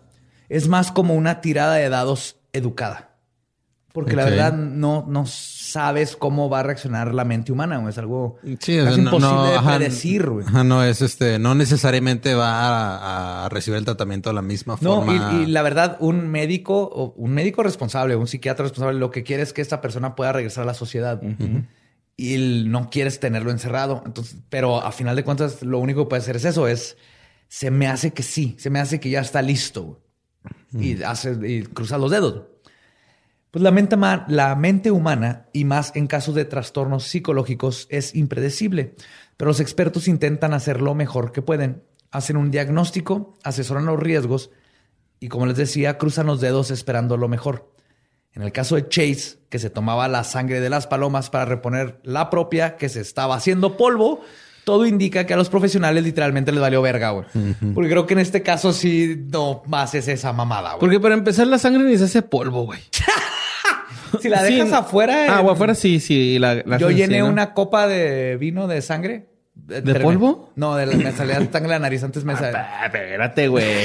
Tenía hemorragias Ah, nasales horribles. De hecho, estuve a punto de que me cauterizaran todo y luego se me curó. No sé cómo. No mames. Pues es que me despertaba en la noche y me salía sangre de la nariz. Imagínate, También a mí me pasaba, me pasaba eso como hasta los 7, 8 años. Pero no me pasaba, o sea, no era tanto, pero sí me, de vez en cuando nomás estaba ahí con sangrando. Sí, la nariz. igual, como- A mí desde los- que me empecé a testarear la nariz, güey. Desde ahí. Y como hasta los Desde 20, que empezaste a, a- a- a oler este acero, aluminio. Sea, claro, rápido. Entonces esa noche tenía un chorro de sueño y tenía una copa de mi graduación del, creo que fue de secundaria, de unas copas así con nuestro nombre. Y la puse abajo de la cama y me dormí que, que las gotas estuvieron, que estuvieran cayendo en la, en la copa y me quedé dormido. Y cuando desperté había más de media, como tres cuartos No de copa de yo. sangre, güey. Sí, de la Y nariz. bien mareado, ¿no? Y pues ahí la dejé porque aparte está fucking metal ya. Y ya estaba de que, yeah. Y se seca y luego se hace polvo. Oye, como tengo un primo que era... No, o sea, se, se separa en lo en, este, hemoglobina y ajá. está bien. Tengo un primo, güey, que era así darks como tú, pero así darketote, güey. Y luego un día vi que le dio a su novia una carta escrita con sangre, vamos, y le digo, no mames, güey, pichato romántico. Y luego aparte acá en romántico darks, y luego el güey, no, es que me salió sangre de la nariz, güey, y la aproveché, ¿no? Sangre, Pero- sangre. ¿eh? Sangre, sangre, sí. Pero me, me gustó mucho eso de... Sí, está romántico. Dijo nadie nunca. Después de dejar el hospital psiquiátrico de Beverly Manor, y quedando a cargo de sus padres, ambos decidieron que lo mejor para él era que tuviera su propio departamento. güey. Dejémoslo solo. Sí, güey. Eh, y hay que ayudarle a que consiga un trabajo. ¿Qué te parece una tienda de mascotas? Eso a mí se me sonó como esperemos a que se suicide, ¿no, güey? Porque de- aparte, o Sí, sea, cuando lo soltaron, iba, estaba a cargo de sus padres. Lo soltaron a cargo de sus padres, güey. Los papás lo que hicieron es, vas a un depa y te iba a estar a cargo de sus padres, no sé, como tres meses o algo. Y los padres nomás, pues, esperaron a que se acabara eso. y Ya no volvieron. Entonces, no, Hicieron el- no le tuvieron que hacer otra prueba para ver si tenía que estar a cargo. los Ay, papás güey. le siguió valiendo. Aplicaron el out of sight, out of mind. Fuera Sí. de mi vista, fuera de mi mente. Así es, como lo han hecho toda la vida. O sea, hasta ahorita es lo que Sí, es el patrón. Pues ocupó el departamento en este tiempo número 12 del 2934 de la avenida Watts.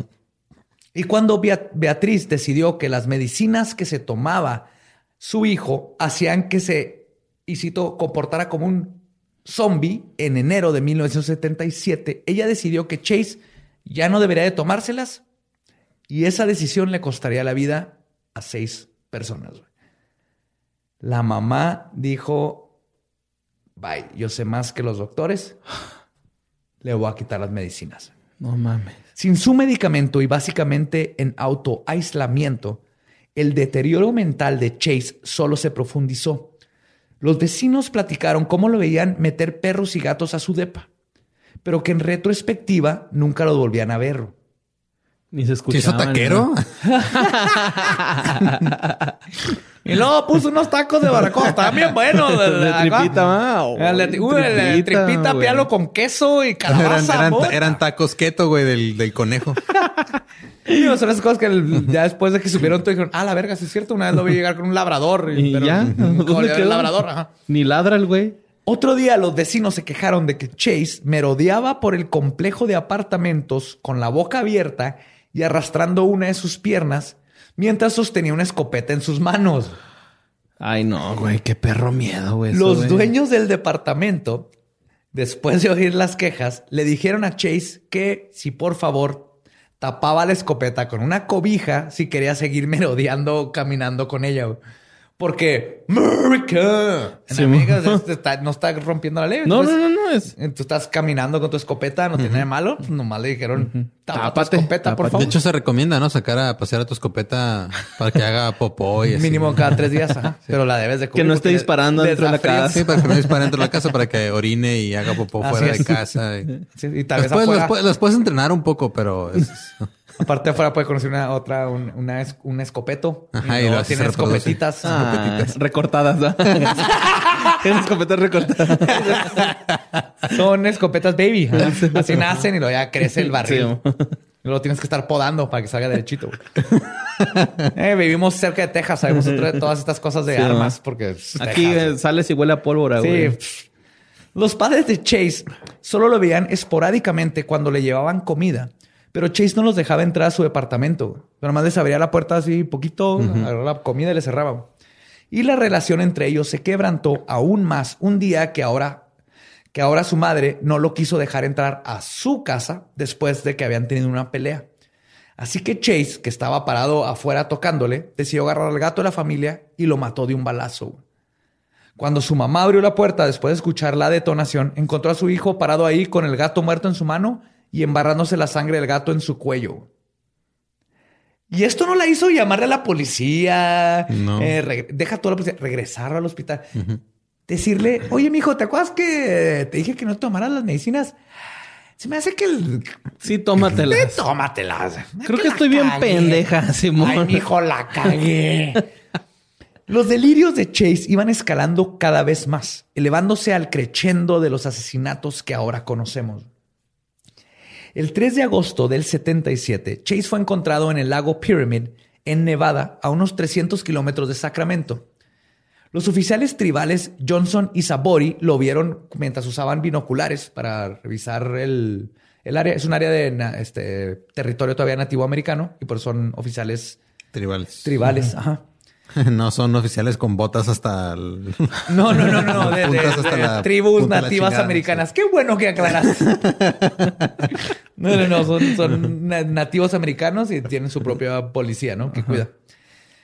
Pues viendo con sus este, mira lejos, observaron un automóvil Ford ranchero estacionado junto al lago Y a un costado, está, a un costado estaba Richard Chase, completamente desnudo y cubierto en sangre, tomando el sol. Cuando los oficiales intentaron, se acercaron e intentaron cuestionarlo, Chase se dio a la fuga, pero los oficiales lograron detenerlo. Güey, te- Sí, güey, corriendo un güey ensangrentado desnudo, güey. ¡No! ¡No me toques, güey! no me van a ¡No te agarrar vivo. tocar, pero no corres! es que no te quiero tocar, pues no me toques. Aventando zancadillas, güey, para que se caiga, güey. Ya, güey, no seas cochino, güey, vístete. Métete al lago, güey, límpiate la sangre. Cuando los oficiales... Ah, perdón, este, corrió. Y ya cuando lo agarraron, obviamente le preguntaron de dónde había salido tanta sangre y Chase le contestó, y cito, la sangre se está filtrando a través de mi piel. Den- sí, güey. Dentro del Fort Ranchero, Ranchero. Ranchero. Es que así se pronuncia. Ranchero. Es Fort Ranchero. Encontraron dos rifles manchados de sangre y una cubeta blanca que contenía más sangre y un hígado. Cuando le preguntaron sobre el hígado, dijo que era de un venado que había matado en mayo. What?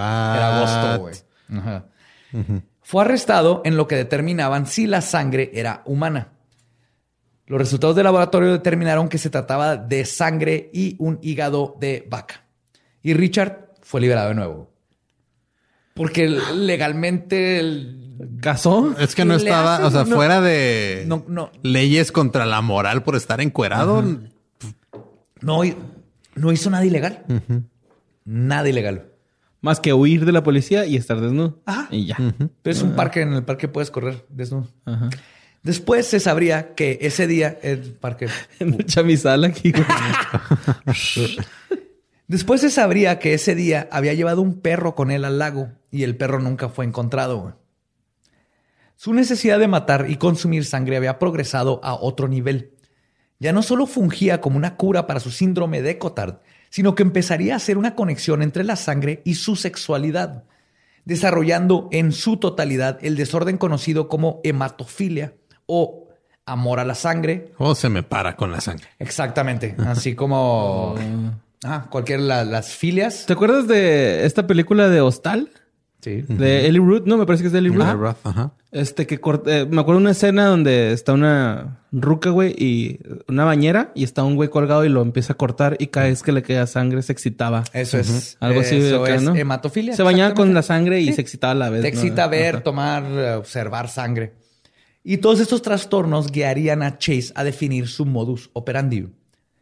El 2 de diciembre de 1977, Richard Chase entró a una tienda de conveniencia donde compró una pistola estilo Luger calibre 22. Eso sí es conveniente. Eh, Güey, le, le comprar gusta- una le gustaba mucho el Era- calibre 22, ¿no? Desde Ajá. niño agarra... Desde niño. Ajá. Era un Big 8. ¿Te acuerdas un de Big Big 8? Eight. Era un Big 8. Ajá. Cuando le preguntaron, bueno, te dan una hoja donde tienes que, y, y le preguntaron, y cito, si sufría de trastornos mentales, había estado en un hospital psiquiátrico o alguna vez había sido adjudicado a una corte de la ley por un desorden mental, Chase simplemente declaró que no. Pagó 69 dólares y luego solo tuvo que esperar dos semanas porque la ley lo, ¿Lo marcaba dice? para que le dieran su pistola. Así de peladas. Este cabrón, con todos esos arrestos y eh, estadías en un hospital psiquiátrico, consiguió una pistola. No Nomás tuvo que poner. ¿Estás de la verga? No. Chido, ahí te va tu pistola. Sí. ¿La, vas a usar. ¿La vas a usar en una prepa? No. No. es que ese es el problema, güey. Sí, güey. Perdón. Pues, ¿Cómo sabemos? Un asesino en potencia por lo general carece de un catalizador para cruzar la línea. Y parece ser que el catalizador de Chase sucedió en diciembre de 1978, cuando no fue invitado a la cena de Navidad de la familia, güey. Mm, Ay, pobrecito, No lo invitaron. Su papá le regaló una chamarra tipo parca, color naja- naranja brillante, y la mamá lo declaró que ella fue al día siguiente a llevarle comida, güey. Pero no lo invitaron a la casa con la abuela y la hermana y todos, güey. O sea, No, güey. Pues es que también la familia era bien ojete, güey. Sí, güey, exacto. O sea, ¿estás de acuerdo que no sé qué pasa después, pero si lo hubieran invitado a su vida, ya quiera que acabado la historia, güey, ¿no? O sea, ¿Quién sabe? O sea, de todas maneras tenía problemas mentales, pero sí, después de que no lo invitaron, es donde detonaron lo de lo más culero que él que ha hecho un asesino. Güey, neta historia, que la gente que trabaja en Navidad, güey, al chile, pobrecitos, güey. Yo también digo, somos nosotros como culeros porque queremos en la mañana poder ir a comprar cosas. Es el 23, compra lo que necesites por los próximos dos días. Eh. Y espero que la cuarentena nos enseñe eso. Si podemos comprar cosas por una semana o dos en Navidad, que cierren todo Sí, güey. y deja a todo mundo descansar el 24, 25. güey. Sí, Vamos, sí. a, vamos a mover eso. Yo trabajaba en Navidad y está en feo, güey. Yo la también hasta güey. me tocó trabajar cuando uno de mis primeros trabajos fui cajero de una tienda de esas que te venden cosas al mayoreo. Y la gente que va a comprar cosas al mayoreo o para su cena de Navidad, por lo regular son de la gente, este, digamos, menos amable que, que he tratado en mi vida. Claro. Sí, yo también tuve que hablar eh, cuando trabajé en Navidad hacia mi jefe de es que mis papás están solos, déjenme ir a pasar Navidad con ellos y ya, como que se tentó el corazón y me fui, pero me tuve que regresar, güey. O sea, Pero fuiste. Acá él fue al revés. Sus papás le dijeron a Chase, no, güey, no Vete vengas, verga". vete a la verga, güey. Y Chase así, pero te les traje conejo. pero traigo sangre para todos. Hago un smoothie con proteína y unas naranjas para que las toquen. El día después de Navidad, Chase compró más balas para su nueva arma y el 29 de diciembre. Kinkis, güey, kinkis, kinkis. Le, le daba naranjas a todos en su botita con cacahuates y galletas de animalitos, güey. Sí, güey, sí, güey. Eh, no se las coman, nomás las tocan, ¿eh? Sí, güey. Si les duran más. Perdón, perdón por ese mal chiste, güey. No, estuvo bien, Bueno. estuvo chido. El día después, el 29 de diciembre, Chase compró balas, este, más balas para su nueva arma. Y mientras manejaba a unas cuadras de su departamento, vio a Ambrose Griffin, de 51 años, quien estaba sacando la última bolsa del mandado de su cajuela. Sin pensarlo dos veces, Chase accionó su arma en dos ocasiones. La primera bala le dio, no dio en su objetivo, pero la segunda dio directo en el pecho de Ambrose y su esposa solo pudo ver cómo cayó al piso y murió a los pocos minutos. Y por eso yo siempre aplico la de que agarro todas las putas bolsas y es one trip. Ajá. Ah, Es no. un viaje, no es, un no- viaje. ajá, o sea, ajá. mujeres, no es porque queramos probar un punto, es porque estamos preocupados por nuestra y Creo su que es de todos. Gabe hace exactamente lo mismo. güey. Apenas va a salir a ayudarle, ya trae 14 bolsas y así que queda. Cierra la Los deditos bien rojos, va, güey. Así Cierra de... la puerta. es lo único que me dice. güey. Bien, Gabe. Y como con la mayoría de los asesinos en serie, una vez que cruzan esa línea de la que hablaba, su necesidad de volverlo a hacer crece exponencialmente. En el caso de Chase, un ataque a distancia tan impersonal no debió haber llenado sus expectativas y necesidades. Así que decidió cambiar eso. Durante los próximos días, Chase se dedicó a merodear por las vecindades cercanas a su departamento y a probar nuevos métodos para saciar su creciente necesidad por matar de nuevo. Algo que se sabría después, cuando el perfilador que lo entrevistó le preguntó cómo escogía a sus víctimas, es que Chase solo entraba a casa de personas que sus puertas no estuvieran cerradas con seguro. Es justo lo que tú nos decías. Para él, si una puerta tenía seguro, era una señal de que no era bienvenido. Y si la puerta no tenía seguro, era una invitación para cometer sus fechorías. Que es irónico porque lo del vampiro, no sabemos si fue algo inconsciente o planeado, pero todos conocemos en el folclore que un vampiro no puede entrar a una casa si no lo que lo invitas. Es- está bien curioso este dato, pero Sí, mo. es- así es como le decía Chase, así de pelada. Pero una puerta, si estaba cerrada, entraba, si no, eran los 70 de nadie Era su carta de respeto, ¿no? Hacia la Sí. vida. La única. Hacia, Ajá. y es que hay algo que pasa que el- el- a muchas personas que sufren de esquizofrenia ven conexiones donde no las hay. No las hay para, para la gente Para que no la tenemos gente que no ese- tiene esa, eso- que su cerebro no trabaja de esa forma. de esa forma, sí. Entonces para ellos tal vez el- para él era esa era una de sus conexiones. Esta no abre, entonces no estoy permitido entrar. Pero sus primeras intrusiones en casa ajena no terminaron en asesinatos. En dos ocasiones entró a los hogares para comenzar fuegos. En una casa dejó unos periódicos quemándose dentro del hogar y en otra se metió sigilosamente solo para prenderle fuego a las cortinas. Las dos llegaron los bomberos y la salvaron. Y no pasó nada con las familias. No. Nadie murió. No. Pero provocar incendios intencionales no saciaba lo que Chase sentía. Y el 23 de enero de 1978 despertó con un nuevo plan en mente. Salió de su departamento de la avenida Watt, se dirigió a pie a la calle Berneuse, Bernici, perdón, a unas cuadras de donde comenzó. Traía puesta una chamarra azul, guantes de látex y su nueva Luger. Cuando llegó al 2909 de la casa Bernoussi, intentó entrar por la puerta trasera, pero la encontró cerrada. La dueña de la casa, Jane Layton, escuchó su intento de abrir la perilla y cuando revisó encontró a Chase sentado en el porche de su patio. A través de la ventana la señora Layton le dijo que le iba a hablar a la policía. Chase se retiró del lugar, pero unas cuadras en la casa 2929 encontró la residencia de los Edwards y también encontró que la puerta estaba, ah, perdón, ya esta vez encontró que la puerta estaba abierta. Por suerte la casa estaba vacía, así que Chase aprovechó para robarse lo que pudo de objetos de valor. Y luego se mió en un cajón de ropa y cagó en la cama del niño. Hijo de puta, güey. le, mando, le mando un saludo a un compa que una vez se cagó en el carro de, de otro compa, güey. Así ¿A en el cofre. Porque nos dejó, güey, al culo, güey. O sea, es buen- es buen Sí, güey, nos dejó, güey. O sea, el güey eh, no trampó, güey, ni nada. Nos dejó, güey. Se fue, güey. Luego llegamos así al after. Y ahí estaba ese güey, y mi compa le... Que de hecho fue el que nos mandó las, las playeras de Luisito Rey, güey. Ah, las de Satánico con- Sí, no. las de Satánico ¿a él le Contemporáneo. cagaron o él No, fue el que él fue el que le cagó el carro a ese puto, güey, porque nos dejó en la fiesta, Pues güey. Chase eso hizo, güey. Después de su vandalismo, Chase decidió ir a comprar una Fanta. En la tienda se topó. de- he leído en todos lados que era una soda de naranja en los 70s. Ok. Era Fanta. Era Fanta. Ah, huevo. En la tienda se topó con. Podría ¿sabes haber que la Fanta sido- la inventaron los nazis, Pa- ¿verdad? podría haber mames. sido- ¿No es mamada? La Fanta la inventaron los nazis. Pudo haber sido Orange Crush. Ah, sí, Orange Crush. Está no sé rica. Yo digo que es Fanta porque nadie que le Pudo haber gusta. sido Sunkist, era California. Orange Crush es mandarina. No, es naranja. Eso dicen, pero está, es naranja escondida como mandarina. Ok, no. Era jarrito. Es Yo voy a decir que es Fanta porque. Era jarrito you. because lame, Fuck you, eh. Fanta. Quiero que todo el mundo tenga la imagen de este güey con la Fanta en la mano. Los latinos llevábamos LA, güey. Ajá. Y era. Ok. En la tienda se topó con una ex compañera del colegio de nombre Nancy Holden. Él la reconoció y ella, a pesar de que se veía completamente desalineado y tenía una sustancia blanca costrosa pegada en la barba alrededor de su boca.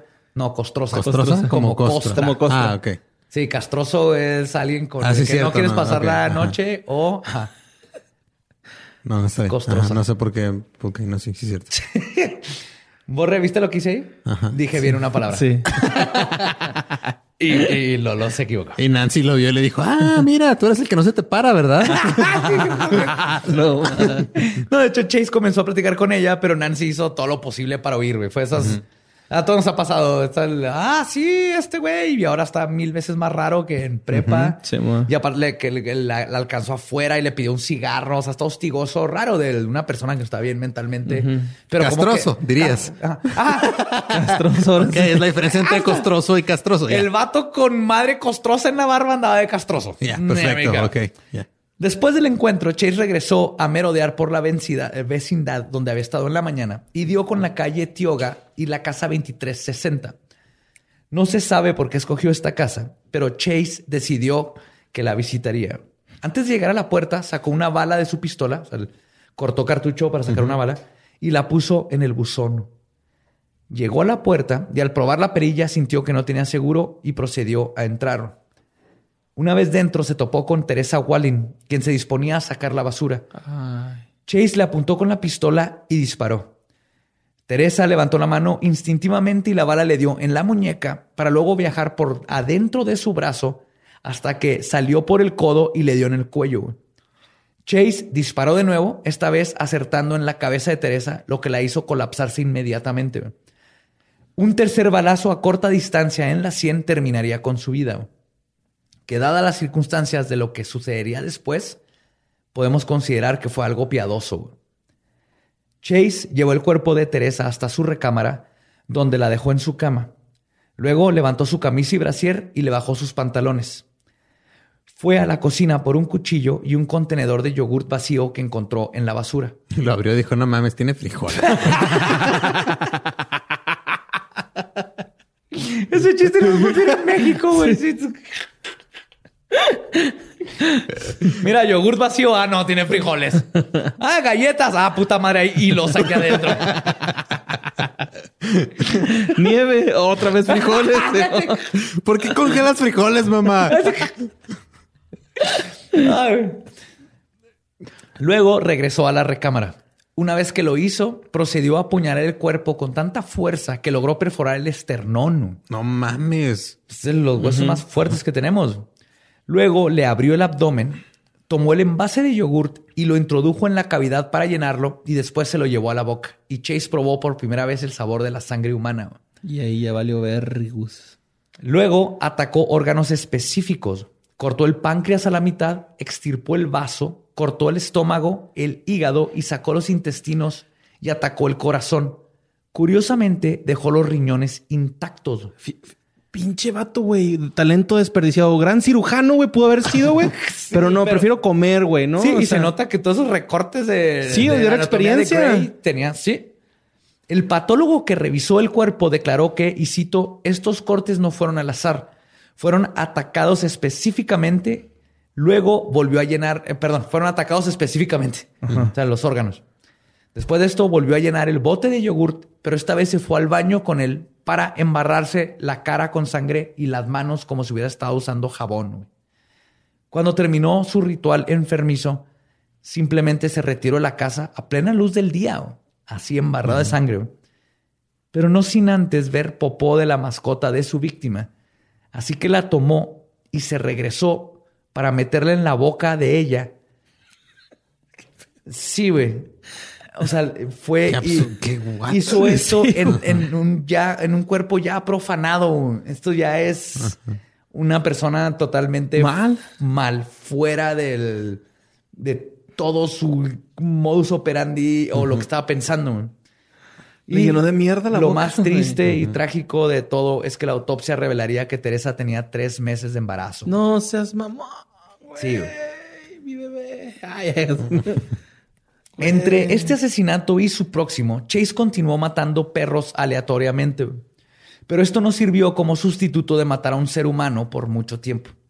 El 27 de enero, Chase llegó a la casa 3207 de la, car- de la calle Marywood y que era la residencia de Evelyn Miroth, una mujer divorciada de 36 con dos hijos, Vernon de 13 y Jason de 6. Además, ese día es, ella estaba cuidando a su sobrino de 22 meses, David Michael Ferre- Ferreira, en un cruel juego del destino. Sus vecinos habían invitado a Jason a ir a las montañas con ellos y sus hijos. Evelyn les dijo que sí, pero que no tenía botas de nieve para, sus hijo- para su hijo. Entonces Danny, un amigo que casualmente llegó ese día, se ofreció a ir a comprarlas por ella. Si Evelyn hubiera sido la que hubiera hecho ese viaje, quizás todo lo que sucedió después no, hubiese transcurrido. Dale, güey. Y ahí les va. ¿Cómo es la vida, va, güey? Sí, güey, no, no, hay cosas que dices. Como una ah, caja de chocolates. sí. Nunca sabes lo que te va a tocar. te tocó un pinche vato que quiere tomar sangre. güey.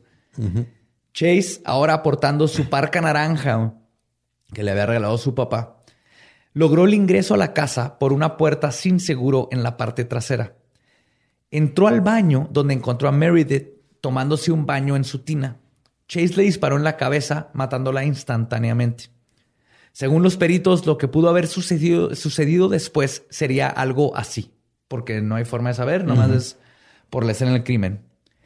Jason escuchó el disparo y al ir a investigar se topó con Chase, quien lo mató de dos tiros. Luego Chase retiró el cuerpo de Evelyn de la tina y lo llevó a la recámara, seguramente para repetir su brutal ritual este, el que hizo anteriormente. Cuando fue a retirar el cuchillo de la cocina, porque él no, no cargaba cuchillos, eso es, eso es raro. Danny entró a la casa, había regresado con las botas. Chase le disparó en la frente entre los ojos y lo mató inmediatamente. Ah, buen tino, ¿eh? Sí, sí, fue un Es balazo. que lo que yo, yo me acuerdo que también de, de cuando estaba leyendo hace muchos años este caso, este, lo, lo que había, el- lo, que daban a entender es de que el, güey era, o sea, más que nada, el, el- su objetivo era la sangre. Sí, no, no. Entonces el, no era ritu- o sea, matar. el- ritual de matar era, era un paso que tenía que hacer. Entonces, entre más rápido lo, lo pudiera hacer, mejor. Mm. Hasta que el, con las mujeres, o sea, con sus víctimas mujer, como la primera, este, Meredith, el- la forma en que la mutiló y todo, o sea, la sangre era parte de, pero ahorita vamos a ver que está creciendo algo muy oscuro dentro de él. Ok. O sea, Meredith fue su primer, el primero fue el que le disparó y luego Meredith la mata en la casa y la, la mutila. Sí, sí, digo, al- ciertos al- órganos. o sea, pero ahorita al- vamos a ver cómo va evolucionando. Ok. La sangre es el primero, pero la- ahorita vamos a ver Ya que se empieza- llega- se empezamos pone a ver la pedo parte ya. más oscura y yo creo que es lo que verdaderamente estaba dentro de este, Ajá. de este güey. Su esquizofrenia lo hacía ver patrones, lo hacía este, ser alguien no, que no pensaba en consecuencias, pero creo que todo al final de cuentas lo podemos alinear a problemas psicológicos muy básicos que ahorita vamos a ver. le dispara en la frente y mata a Danny. En algún punto, quizás por el ruido de la pistola, Chase se percató de que había un bebé en la casa. Entró a su cuarto y también lo mató de un balazo en la cabeza. güey. No mames. Ahora Chase retorna. Digo, o sea, desperdició una bala, nomás le zafas la mollera y... Lo agarras de una papita, de una patita y lo estrellas así, ¿no? Un morcillo negro, tantillo, tantillo. Espolvoreado, espolvoreado, espolvoreado ahí. Ay, no, pero no sé por qué por alguna cosa se me hace lo más dispararle un bebé. güey. Sí, está feo, güey. Sí, necesario. Huevado. ¿Para qué? Pues ahora Chase retorna al cuarto a terminar su depravada actividad con el mismo modus operandi que utilizó con Teresa Walling. Está hablando de Teresa ahorita. Pues lo que hace Chase apuñala el cuerpo, atacó los órganos específicos, de nuevo dejó los riñones intactos, pero ahora llevó su depravación a otro nivel. Y aquí es donde les digo que empezamos a notar de dónde viene verdaderamente esta ira, que ya dices, este es un asesino en serie basic, como todos los demás que siempre asocian todo con poder y sexo, no más que tenía esquizofrenia. Ok. Volteó el cuerpo y lo apuñaló en el ano y luego lo sodomizó en la herida que hizo. Cuando terminó, le cortó el cuello y luego cuidadosamente le extirpó un ojo. Y se sabe que sodomizó el cuerpo porque había mucho semen y aquí es donde vemos que ah, Ya se le su empieza a parar. problema eh, de erección, sí, Sí, con la sangre, ¿no? Se excita igual y- que muchos asesinos en serie. Entonces, Sí. este imbécil, Ya lo es un único. pedo de... Ajá, es un pedo sexual. Sí, y, y le quita su esquizofrenia Pero te nomás hacía. imaginas, güey, o sea, ¿cuántos años tenía? ¿Treinta y tantos? O sea, todo el semen que tenía acumulado desde la su adolescencia, güey. De hecho, no es mamá, pero sí encontraron un chingo de semen. Por eso fue bien fácil saber que sodomizó el, el cadáver. Necrofilia. Y más que nada, pues tener. ya, sí, sí, sí, ya. Es ese chiste. Lo que, que tenía que sí. Sí, creo que este no es el punto del Fuck, güey. No. punto base pero alguien iba a gritar. Y si creen que esto no se puede poner peor, lo que Chase hizo después lo pone en un nivel de depravación que pocos asesinos en serie lo tienen. Asesinos en general. güey. Ajá. Llevó el cadáver del bebé al baño, donde le abrió la herida de la cabeza y comenzó a retirarle el cerebro del cráneo. Su macabro ritual fue interrumpido por la hija de la vecina, que eran los que estaban esperando a Jason para ir a llevárselo de viaje. Y fue una pregunta porque fue, la, la mamá la mandó a tocar para decidir, para ver por qué se estaban tardando. Por alguna razón, Chase decidió que ya había cometido suficientes atrocidades ese día y no abrió la puerta, güey. Porque puta madre, después de lo que hizo, Sí, no. me imagino que era bien fácil abrir la puerta y meter a una niña y matar a otra También persona. comerse güey. otro cerebro. Bueno, único- se comió el cerebro del niño, ¿no? El bebé. Se, Se lo lo sacó, sacó y los tiró en la bañera, güey. Ah, ¿Nada más? Sí. ¿No les dio uso? Eh, no. Hasta donde sabemos, le habían pedazo de cerebro. Tomó las llaves. Lo que hizo es que tomó las llaves, las llaves del auto de Danny y huyó de la escena del crimen, ¿no? llevándose consigo una cubeta llena de sangre y el cuerpo del bebé. No mames. De hecho, está en cabrón. En, las- en la escena del crimen están las fotos. Supieron algo estaba muy raro porque imagínate llegar como detective y ver esta escena, este cuerpo descuartizado y lo hay un círculo perfecto donde obviamente alguien puso una cubeta, la llenó de sangre, entonces está toda la sangre de alrededor, como cuando hagas una taza de café. Imagínate como detective y policía ver eso y dices, ¿qué chingados pasó aquí? O sea, aparte de lo que le hicieron al cuerpo, ¿Por qué chingados porque se al parecer esto? el vato se llegó sangre, güey. Y al baby. El- sí, y el baby. La policía sabía que estaba tratando con un asesino en serie. Pero la falta de un tipo de víctima y el modus operandi de Chase de escoger hogares al azar hicieron que las autoridades no pudieran concretar un plan para detenerlo. Así que el teniente Biondi decidió poner en práctica una técnica que había aprendido en un curso del FBI, FBI perdón, unos años atrás. el perfil criminal. Sí, ya para en esta estos época tiempos era- estaba empezando, era lo están nuevo. enseñando. Ajá, era sí, lo nuevo. Si ya vieron Mindhunter, ahí es donde Ahí empezó. empieza el pedo. Gracias Era la a- novedad. al Douglas, güey. sí. Que está en pausa Mindhunter, no mames. Hasta pasa por coronavirus y otras cosas. No, y desde Pero antes, desde este, antes. Desde Fincher antes, ¿no? descansó, te, te crea un break Fincher, el director. Sí, director de Zodiac, si no han visto Zodiac, yes. Entonces dijo, güey, no mames, tomé este curso, no les queda de otra, voy a hacer un perfil criminal. Biondi perfiló al asesino de la siguiente manera. Dijo que era como era un tipo, un asesino de tipo desorganizado, de raza caucásica. También infirió que a pesar de que el asesino usaba guantes, la brutalidad y evidencia dejada en la escena del crimen apuntaban a que muy probablemente el criminal estaba desconectado de la realidad, lo que significaba que era posible que sufriera de esquizofrenia y que también era probable que haya pasado tiempo en una institución psiquiátrica. De hecho, el perfil que hizo este eh, Biondi todavía se sigue usando como el ejemplo perfecto de, güey, si lo usas bien, Ahí eh, eh, puedes mira, llegar güey. a dar con. Sí, le, le- le dio a todo. Muy cabrón este Biondi, güey. Y está bien chingón porque gracias a esto lo agarraron. Sí, no man. fue porque no había forma. Es que ah, con Bundy dices, la las mujeres de pelo café, las mujeres empezaron a cortar el pelo cuando estaba Bundy. Pero sabes más o menos qué víctima y cuidas, este, si son prostitutas, vas y buscas lugares de prostitutas, ¿no? Si, si atacan niños, cuidas. Aquí no sabían porque Chase era lazarro. Entonces, después de dar todo este perfil, la policía comenzó a buscar en sus récords sobre reportes de hombres con estas características y entrevistaron a personas. Varias de las cuales recordaron al extraño hombre de la parca naranja que merodeaba por los alrededores.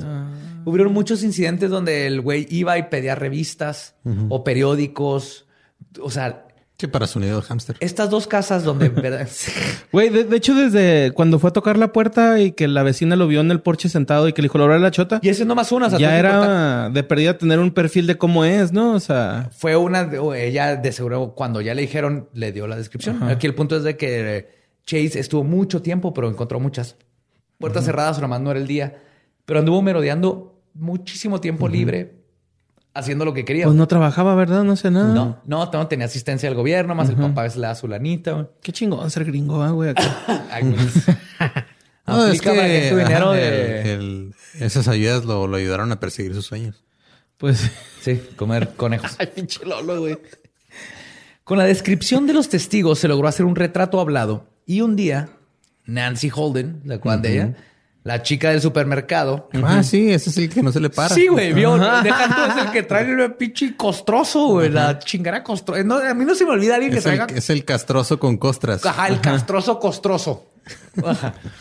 Vio uno de estos retratos e inmediatamente reconoció a su ex compañero, Y tomador "Es de este Fanta, y puto". lo reportó a la policía. güey. Biondi rápidamente dio con todos los antecedentes penales que tenía Chase, incluyendo la vez que lo persiguieron encuadrado lleno de sangre con su Ford Ranchero y eventualmente dieron con su nueva dirección. Varios detectives se postraron en el departamento 15 de la avenida Watt. Ya se había cambiado el 12 al 15. Tocaron, pero nadie les contestó. Aún así, pueden escuchar que Chase estaba adentro. Incluso uno de los detectives, el, el departamento al lado está vacío, entró y estaba viendo por la, por la pared y sabían que ahí estaba, pero Pero el güey no salía. no, y no salía y no tenían orden de cateo porque todo esto era de eh, eh, Su posición. todo tiene sentido que esta chava me dijo, pero pues no, legalmente no podemos entrar. Entonces, no tiene orden de cateo y además no Qué sabía irónico, ¿no? ¿Qué? O sea, que no podían entrar porque estaba cerrada la puerta y no eran invitados. Terminaron cayendo en su No juego. legalmente. Y además, no, pero y además no sabían para este punto si el bebé estaba vivo o muerto, güey. Entonces, para ellos no querían arriesgar una confrontación. Así que comenzaron a decir en voz alta que mejor se iban, güey. Y se escondían. no es cierto. Estoy- no estoy y la, hacían así, güey. Sí. ¿Cómo que sí? Ya me voy, ¿eh? ¡Ey! Ya estoy Ya más estoy- lejos. Voy al sótano. Ay, escachándose, No, ya estoy hasta mi carta. Es que yo creo no vuelvo como en tres meses. Encontré en, en, en, en Trivago un viaje a París. y no voy a volver en tres meses. Sabes que yo ya, yo ya dejé de ser policía, güey. El, voy a ir a, va a ser monje. Ay, no, güey. No es mamá, eso hicieron. Eso hicieron, güey. Y como caricatura, su plan funcionó. güey. Chase salió de su departamento al poco tiempo cargando una caja de cartón grande de papas de McDonald's. O sea, era una caja de cartón que traía como que todos los. Ahí está la triada. Están las papas, güey. Lo- la ironía de la niña. Nos, nos estuvo dando toda la. Lo deduje desde un principio, güey, pero yo prefiero más cabrón que ese que Bion- Biondi, ¿cómo se llama? Biondi. No, no es ese Biondi. Biondi. Es Biondi es como imagínate las rolas de Blondie cantadas por Beyoncé. Ah, ok. Biondi. Ah, estaría padre. Ajá, está Sí, chido, sí, güey. güey. Sí, o sea, era una, una caja de cartón donde venían como que todos los paquetes de las cajas o papas de. Era una caja grande, pero de- tiene ahí la marca de McDonald's. De era de McDonald's, McDonald's, la de M. las papas. ajá. Y de papas. Pues los policías rápidamente lo enfrentaron y lo, te- lo taclearon al piso. Cuando lo revisaron, encontraron la cartera de Danny Meredith junto con fotos de Jason y Evelyn en su bolsillo. Sí, o sea, aparte del Se robó fotos. fotos de Jason y Evelyn del niño y la mamá. Además, la caja que iba cargando contenía ropa ensangrentada. Con todo esto, la orden de cateo se tramitó de inmediato y los policías pudieron ingresar al departamento. Dentro de él encontraron un calendario que tenía la palabra, y cito, hoy, escrita en los días que ocurrieron los asesinatos de Wallen y Mirot. Como que se, se levantó y perro, puso today. O sea, Voy a matar, ¿no? Hoy O sea, mato. este Hoy- también calendarizaba como los whipas nomás. Y se que sin, Sí. sin plumones. Ajá. Había un diario que contenía dibujos obscenos, suásticas, y en una página Chase había escrito su nombre 12 veces seguidas. Y debajo de eso escribió, y cito, mi nombre es Richard Chase. Soy una computadora 01000.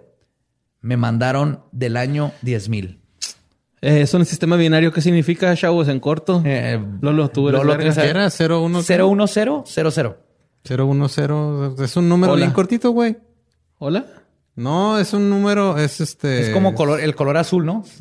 024. Es un 8, güey. ¿Es un 8? Soy una computadora 8. Es Windows 8. 8 te cocho. Ah, no cierto. Todo pendejo. Creo, no digo, hace rato que no hago conversiones al binario, pero 0100 será 1000 en binario. Bueno, ¿Es mil? 1000 es 024. Creo que sí es 8, güey. Eh, si no, te van a corregir Si no todos. es 8, mira, si no es 8 es 16, pero Sí, no pero significa decía, nada. Y que Es lo mandaron del random. año 10.000. Ajá. Además, encontraron que casi todo el departamento estaba cubierto de sangre. Dentro del refrigerador habían contenedores con restos humanos y de animales.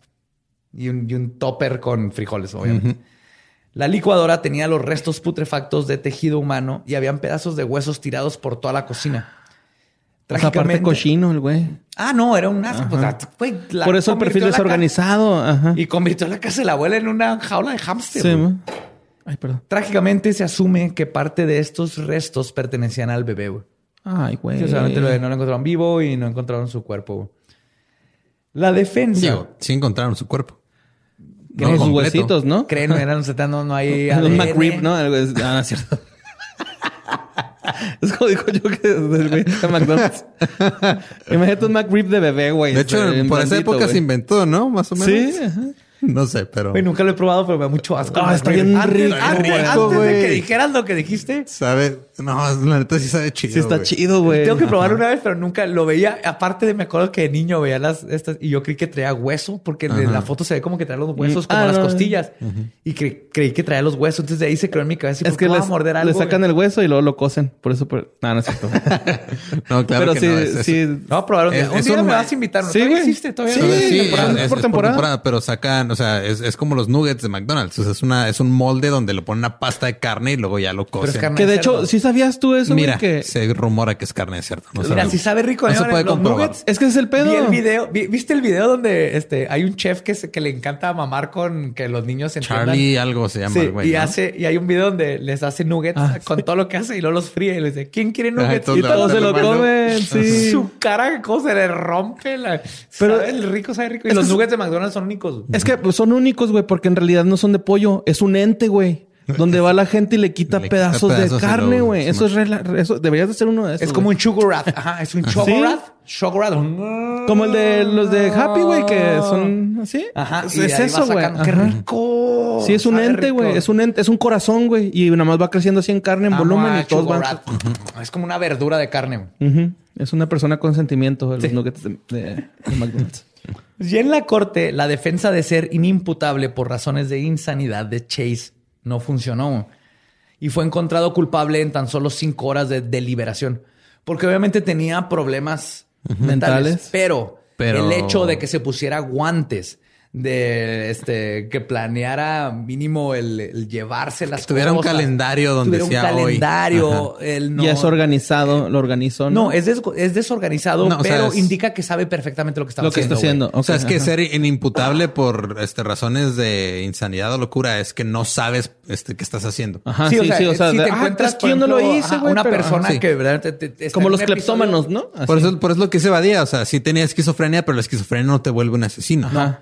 Ni te, ni te, ni, ni- ni te hace tomar la decisión consciente de Sí, hoy el- voy a ir a güey- matar a alguien. El güey ya conscientemente fue e hizo todo ese La pedo, ¿no? esquizofrenia ajá, marcó sus tendencias, su modus operandi, estas cosas, pero el matar, él estaba consciente de que estaba matando y no nomás de eso, sino sabía que estaba mal y sabía que tenía que cubrir sus huellas para que no lo atraparan. güey. Y por Ahí eso es donde ya se define en la el corte, calendario, ajá. o mínimo en Estados Unidos lo definen como si tú sabes, en- si tú reconoces entre el bien y el mal y as- aún así decidiste el mal, entonces ya te puedo juzgar. Sí. No importa si tenías esquizofrenia. Y Va. Chase le compraron perfectamente y se ve ahí que sabía perfectamente que estaba mamando y que era un criminal y que las chingaderas que hizo estaban tan mal que lo, lo trató de esconder y se cuidaba y bla, bla, hasta lo más que le permitió su esquizofrenia, ¿no? O sea, la esquizofrenia nomás lo, lo limitaba a no mamar A que dentro del- explotara, ¿no? A- Sí, no, a, a no hacer un desastre dentro de las escenas de crimen o a quién escoger como, como víctima. O sea, él sabía que estaba haciendo malo.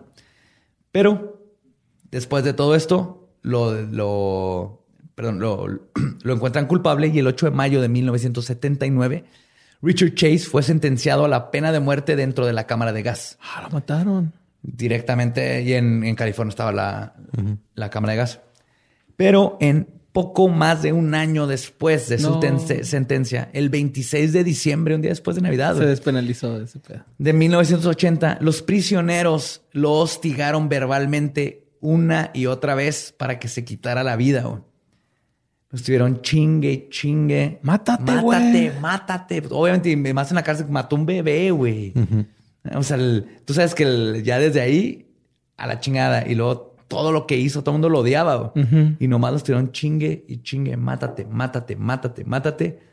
Así que llegó un punto en donde Chase se tomó una cantidad enorme de antidepresivos que había estado guardando secretamente. En lugar de tomárselos, los escondía. Y murió de sobredosis en su celda. Qué pendejo, güey.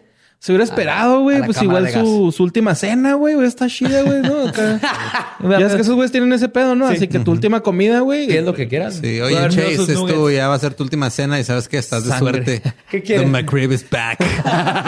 Oye, mm, tráigame un McRib y un smoothie de mm, intestinos de conejo, ah, dos cucharadas de proteína. Si eh, eso, si eso llegan a pedir, se lo concede, güey. El... ¿Qué? Así que tráeme un smoothie de conejos. Nah, Supongo que debe haber como ciertos parámetros, parámetros, ¿no? Pero, sea, pero sí he visto.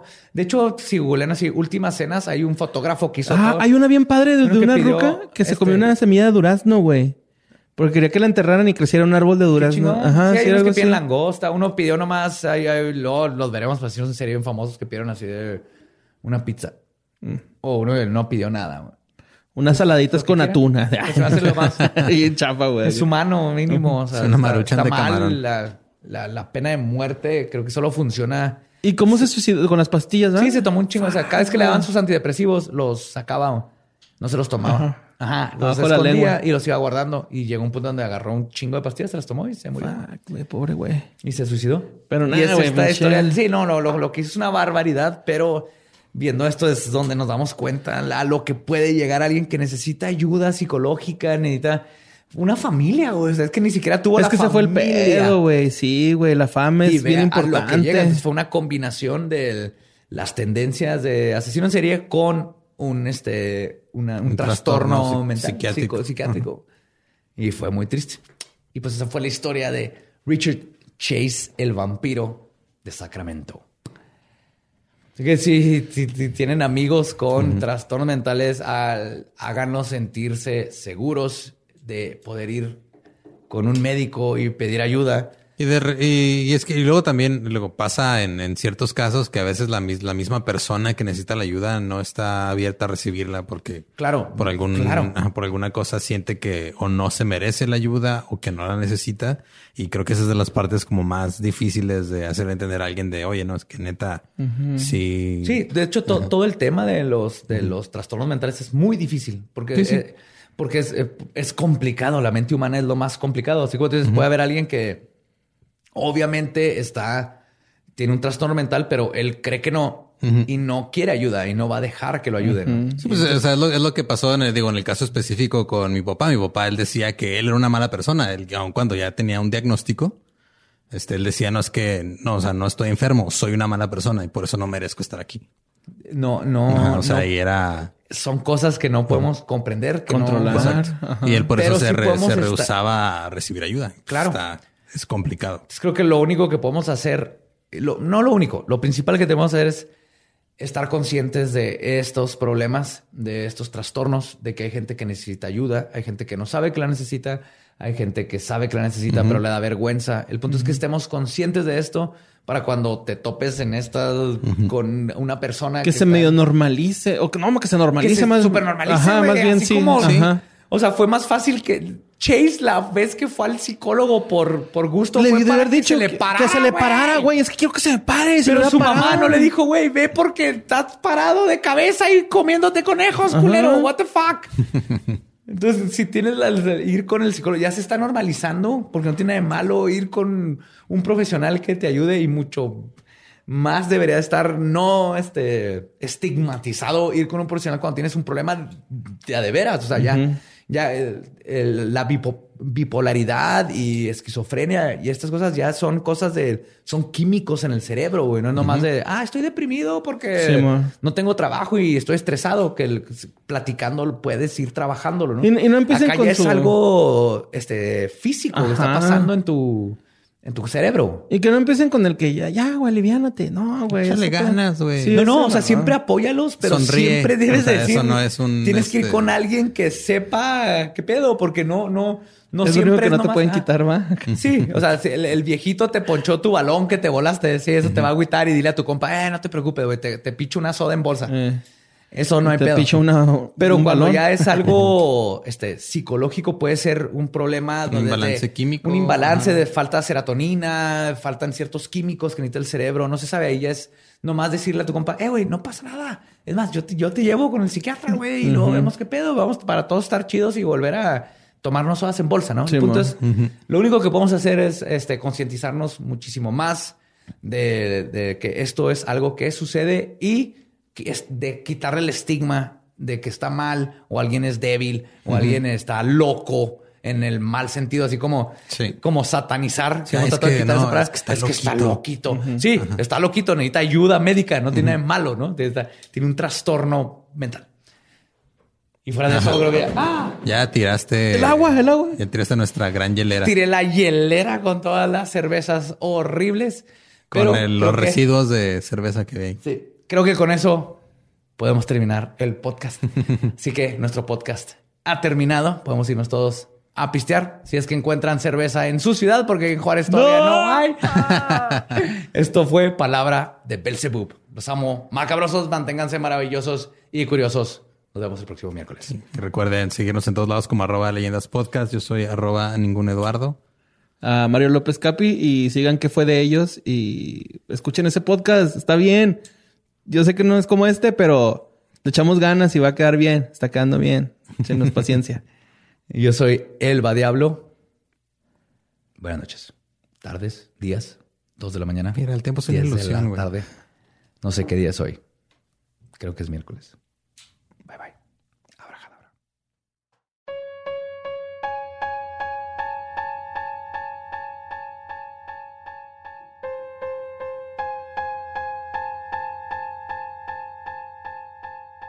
Y eso fue el vampiro de Sacramento, Richard el Chase, el come conejos. Es- le deberían de poner cone conejo, come conejos, porque si le pones un nombre chido como el vampiro de Sacramento, lo se la creo. Necesitamos que los periódicos empiecen a cagársela a esta gente. güey. O come bebés. No, ese está más cabrón. Ese está más cabrón. No, necesitas ponerle así el, el pirula chiquita. Ajá, Él no se le para. Él no, se, le para, no se le para. Él no se le para, en serie no se le para. Anda suelto. O sea, es que solito va a decir algo que... Ah, Se va a ocultar, ¿no? sí, sí, sí. Ay, güey. Pero, en fin, este, mucha gente desde el episodio pasado nos está pidiendo que ah, hablemos de los videos que salieron de unos ovnis, que no sé si los vieron. ¿Tú los Sí. viste, Borre? Sí. Los videos del año pasado. Los videos, sí, los vimos hace más tiempo, fue hace como dos o tres años que los vimos. De hecho, los vimos antes de que empezara Leyendas, güey. Estamos aquí Sí, este, antes en, de una, Leyendas. en una junta de late night y tú me los enseñaste, güey. Yo me acuerdo que sí los vimos. Fue más tiempo, sí, Y luego me dijiste, no mames, ve lo que sacó el ex guitarrista de Blink-182, Tom DeLonge, a la luz. Tom the Launch. Entonces, este... the closet. Hope it's not the people from above.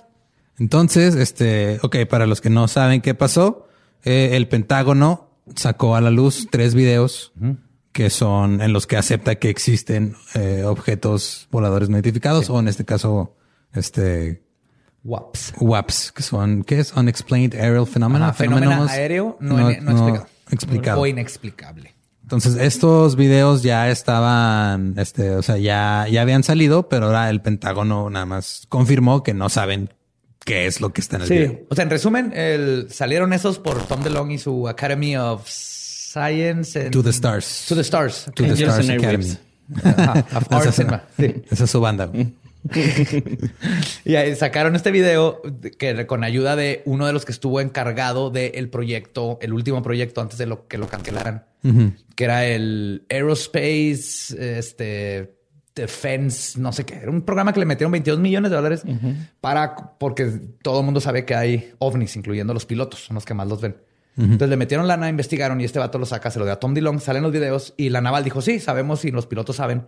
Y lo que estamos tratando de hacer es un como sistema burocrático de cómo se deben de reportar y bla, bla, bla. Sí, porque los videos en sí, la Marina en septiembre del año pasado dijo sí son reales. Sí.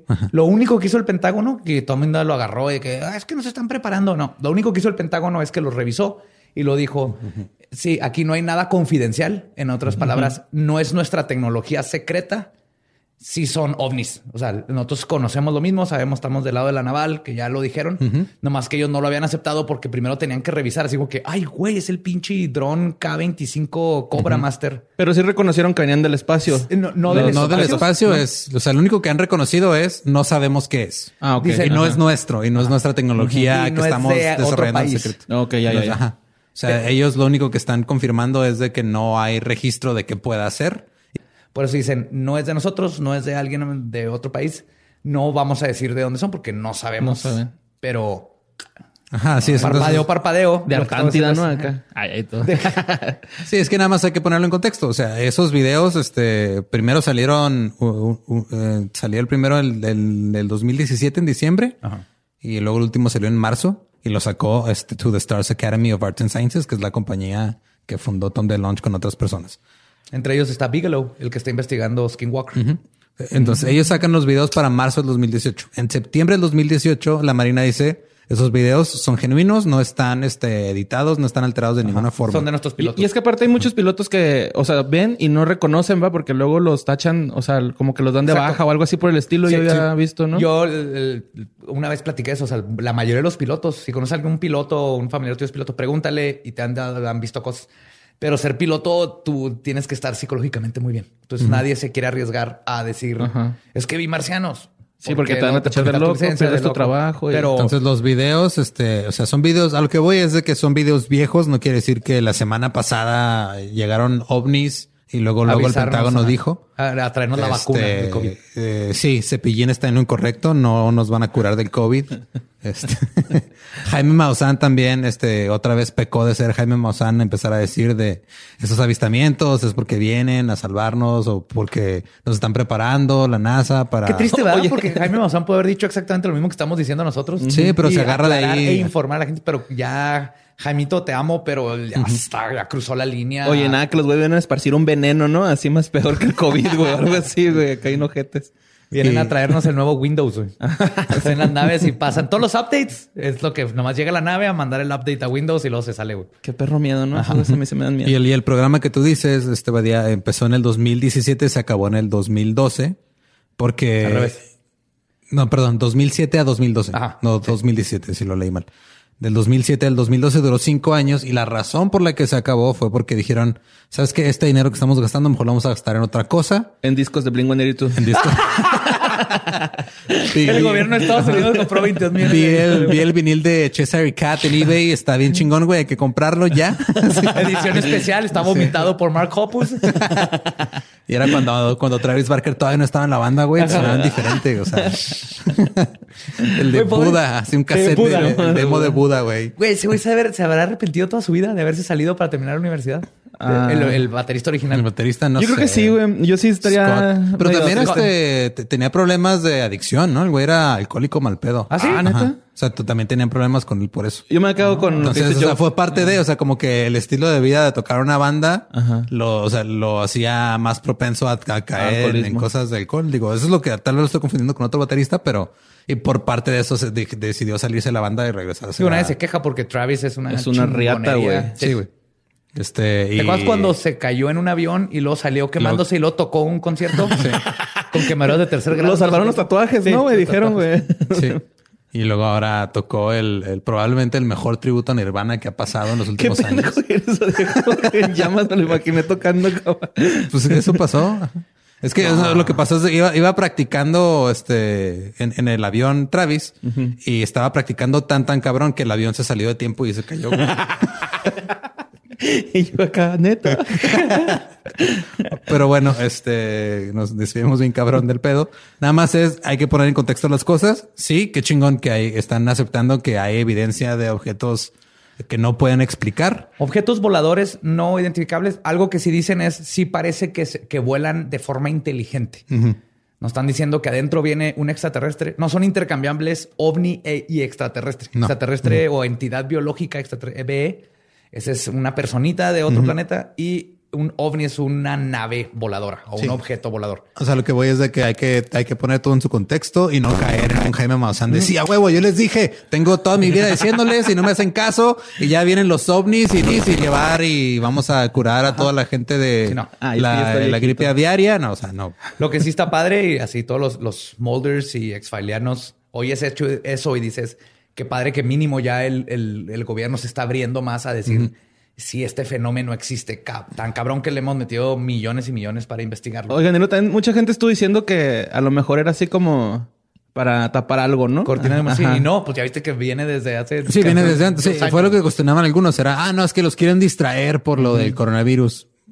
Los quieren distraer porque les están robando líquido de, de las rodillas rodillas. a la gente en Ecatepec, pero no, güey, no, Sí. no es por eso. No, de hecho, me da risa porque siempre que dicen es que nos quieren distraer. Y así, si, si te das cuenta que hay como 20 mil personas vieron este video y están hablando de este video 100 mil. Y hay de, de 6 billones de personas que ni cuenta del pinche noticia de los ovnis. No es una buena distracción los ovnis. Al menos que si se apareciera uno y todos lo viéramos. Ay, güey, no y nos trajera un no. nuevo update de Windows 16. Ay, cállate. A traer guerra. van a volver, van a regresar Windows XP. No, no, es que blasfemar. suena- Eso es blasfemia para Lolo. No, sí o estaba sea- de la verga el XP. Digo, es, es que suena, o sea, estás aplicando al de la música era mejor en mis tiempos para sistemas operativos. No, no, el XP estaba de la chingada. güey. De hecho, era una broma con la ironía ahí puesta de que el XP estaba. Nos van a traer También el Win- Mi. Nos van a traer el Windows Millennium Edition. Ese era el peor. Sí. El 7.0, ¿no? Que también que estaba medio feo. ¿O cuál era? Ese no existió. No, ¿No? 9.1. No es cierto. 9.1, ya no, o sea, fue, pasó de Windows 3.1. Vista, güey, Windows era el Vista 95. 3.1. Ajá. El Windows 95. Vista también. Muy- Ah, Güey, eh, o sea, ¿en qué punto del encierro estamos que estamos hablando de sistemas operativos con nostalgia? es extraño. Ay, los extraño. Llorando, güey. Es que Pinche yo. Todo lo que te recuerda a, a que no sean estos tiempos, creo que lo extrañamos. Sí, Sí. lo que sea que te, te remonte a, a tiempos donde podías tener contacto humano, pero preferías quedarte mandándome zumbidos en Messenger. Ajá. Sí, En ICQ. What? Sí, pues está bonito. Ah, pues en fin, este, entonces qué chido que hay videos y que aceptan que son reales, pero tómenlo con calma. Sí, lo, lo único que aceptaron es que esa chingadera existe, pero no sabemos qué es. Básicamente. Porque no nos pueden decir que a huevo que son pinches naves inteligentes. Mira, yo no, qui- yo no quiero. Sí, pero sí, el como sí, gobierno estadounidense no puede Mira. expresamente decirlo y oficialmente decir que creen en extraterrestres, pero obviamente lo que nos dijeron en el subcontexto de todo lo que dijeron es que esa chingadera es gente adentro. ASMR. ASMR conspiranoico, güey. Esa madre es la que nos va a llevar en realidad al estrellato. El ASMR conspiranoico. Así es como empiezan los cortometrajes de bajo presupuesto, así con una voz. Sí, nosotros sabíamos que existía. y lo descubrimos después. Sí, ASMR conspiranoico, así de que eh, el combustible de jet fuel. ¿Cómo es el combustible de jets? Ah, sí. Combustible de jet, combustible de jet. El hierro forjado. Por tanto, el 911 fue un golpe interno hecho. El COVID no existe, es un invento del gobierno para robarse el líquido de las rodillas a la gente. ya vámonos con. La cura del COVID la tiene Bigfoot, pero se está esperando que suba de precio. Perfecto. Voy a trabajar para Pfizer, Bigfoot. y ¿no? Bigfoot cobra, cobra en, cubre- eh, cobra en líquido de rodilla. güey. Entonces, ahí está la conspiración. O sea, no se la están robando para vender, la está robando para La bebe. como 16 Se la bebe. litros, que es lo que pide Bigfoot. Ajá, para darnos la cura. Que la O tiene sea, ahí digo, en su, en su bolsita junto con Honestamente, su creo mota. que, creo que como está el mercado actual, el líquido de la rodilla este, vale más que el petróleo ahorita. Sí. Sí, güey. Whoopsie. ¿Quién iba a pensar que Cualquier otro el líquido sol vale más ahorita así? que la gasolina, güey. Sí. ¿no? La cerveza, güey, la líquido de rodilla y el agua. Y el agua. Esas son tus prioridades. Sí, güey. Esa líquido rodilla, agua. En ese, en ese orden, güey. Muy bien. Bueno, Creo que estamos pues bien. muchas gracias por escuchar eh, y por seguir en el encierro con nosotros.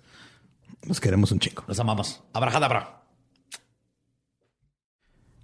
Hey, ¿qué tal? Soy Lolo de Leyendas Legendarias y les quiero dejar un pequeño adelanto de nuestro nuevo podcast. Estás escuchando El Dolop, parte de All Things Comedy Network. Este es un podcast de historia americana en el que cada semana yo, Eduardo Espinosa, le contaré un suceso histórico americano a mi amigo José Antonio Badía, que no tiene idea de qué se va a Ok, lo bueno es que el tema. No, lo bueno es que nada más te trabas cuando lees, ¿verdad? Sí, O sí, sí. No, no cuando voy a decir una línea que he dicho ya como cuatro o cinco veces.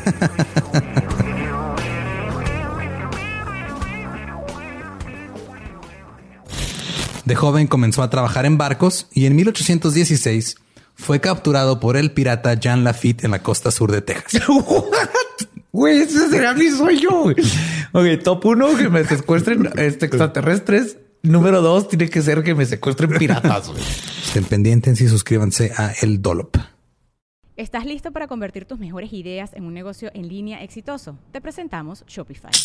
Tal vez no lo sabías, pero nuestro podcast More Than Mamis es un negocio y lo empezamos por supuesto para desahogarnos y hablar sobre la maternidad, no para convertirnos en expertas de ventas y del e-commerce. Así que sí, necesitábamos ayuda para vender nuestro merch y poner en marcha nuestra tienda. ¿Y cómo suena con Shopify? Llegó otra venta. Shopify es la plataforma de comercio que está revolucionando millones de negocios en todo el mundo. Ya seas un emprendedor desde tu casa o desde donde sea, Shopify es la única herramienta que necesitas para iniciar, administrar y hacer crecer tu negocio sin dificultades. Con Shopify puedo gestionar pedidos, envíos y pagos desde cualquier lugar, brindándote toda la información y estadísticas de tus ventas al detalle. Regístrate para un periodo de prueba con tan solo un dólar al mes en shopify.com barra sonoro, todo en Ve a shopify.com barra sonoro para llevar tu negocio al siguiente nivel. Shopify.com barra sonoro.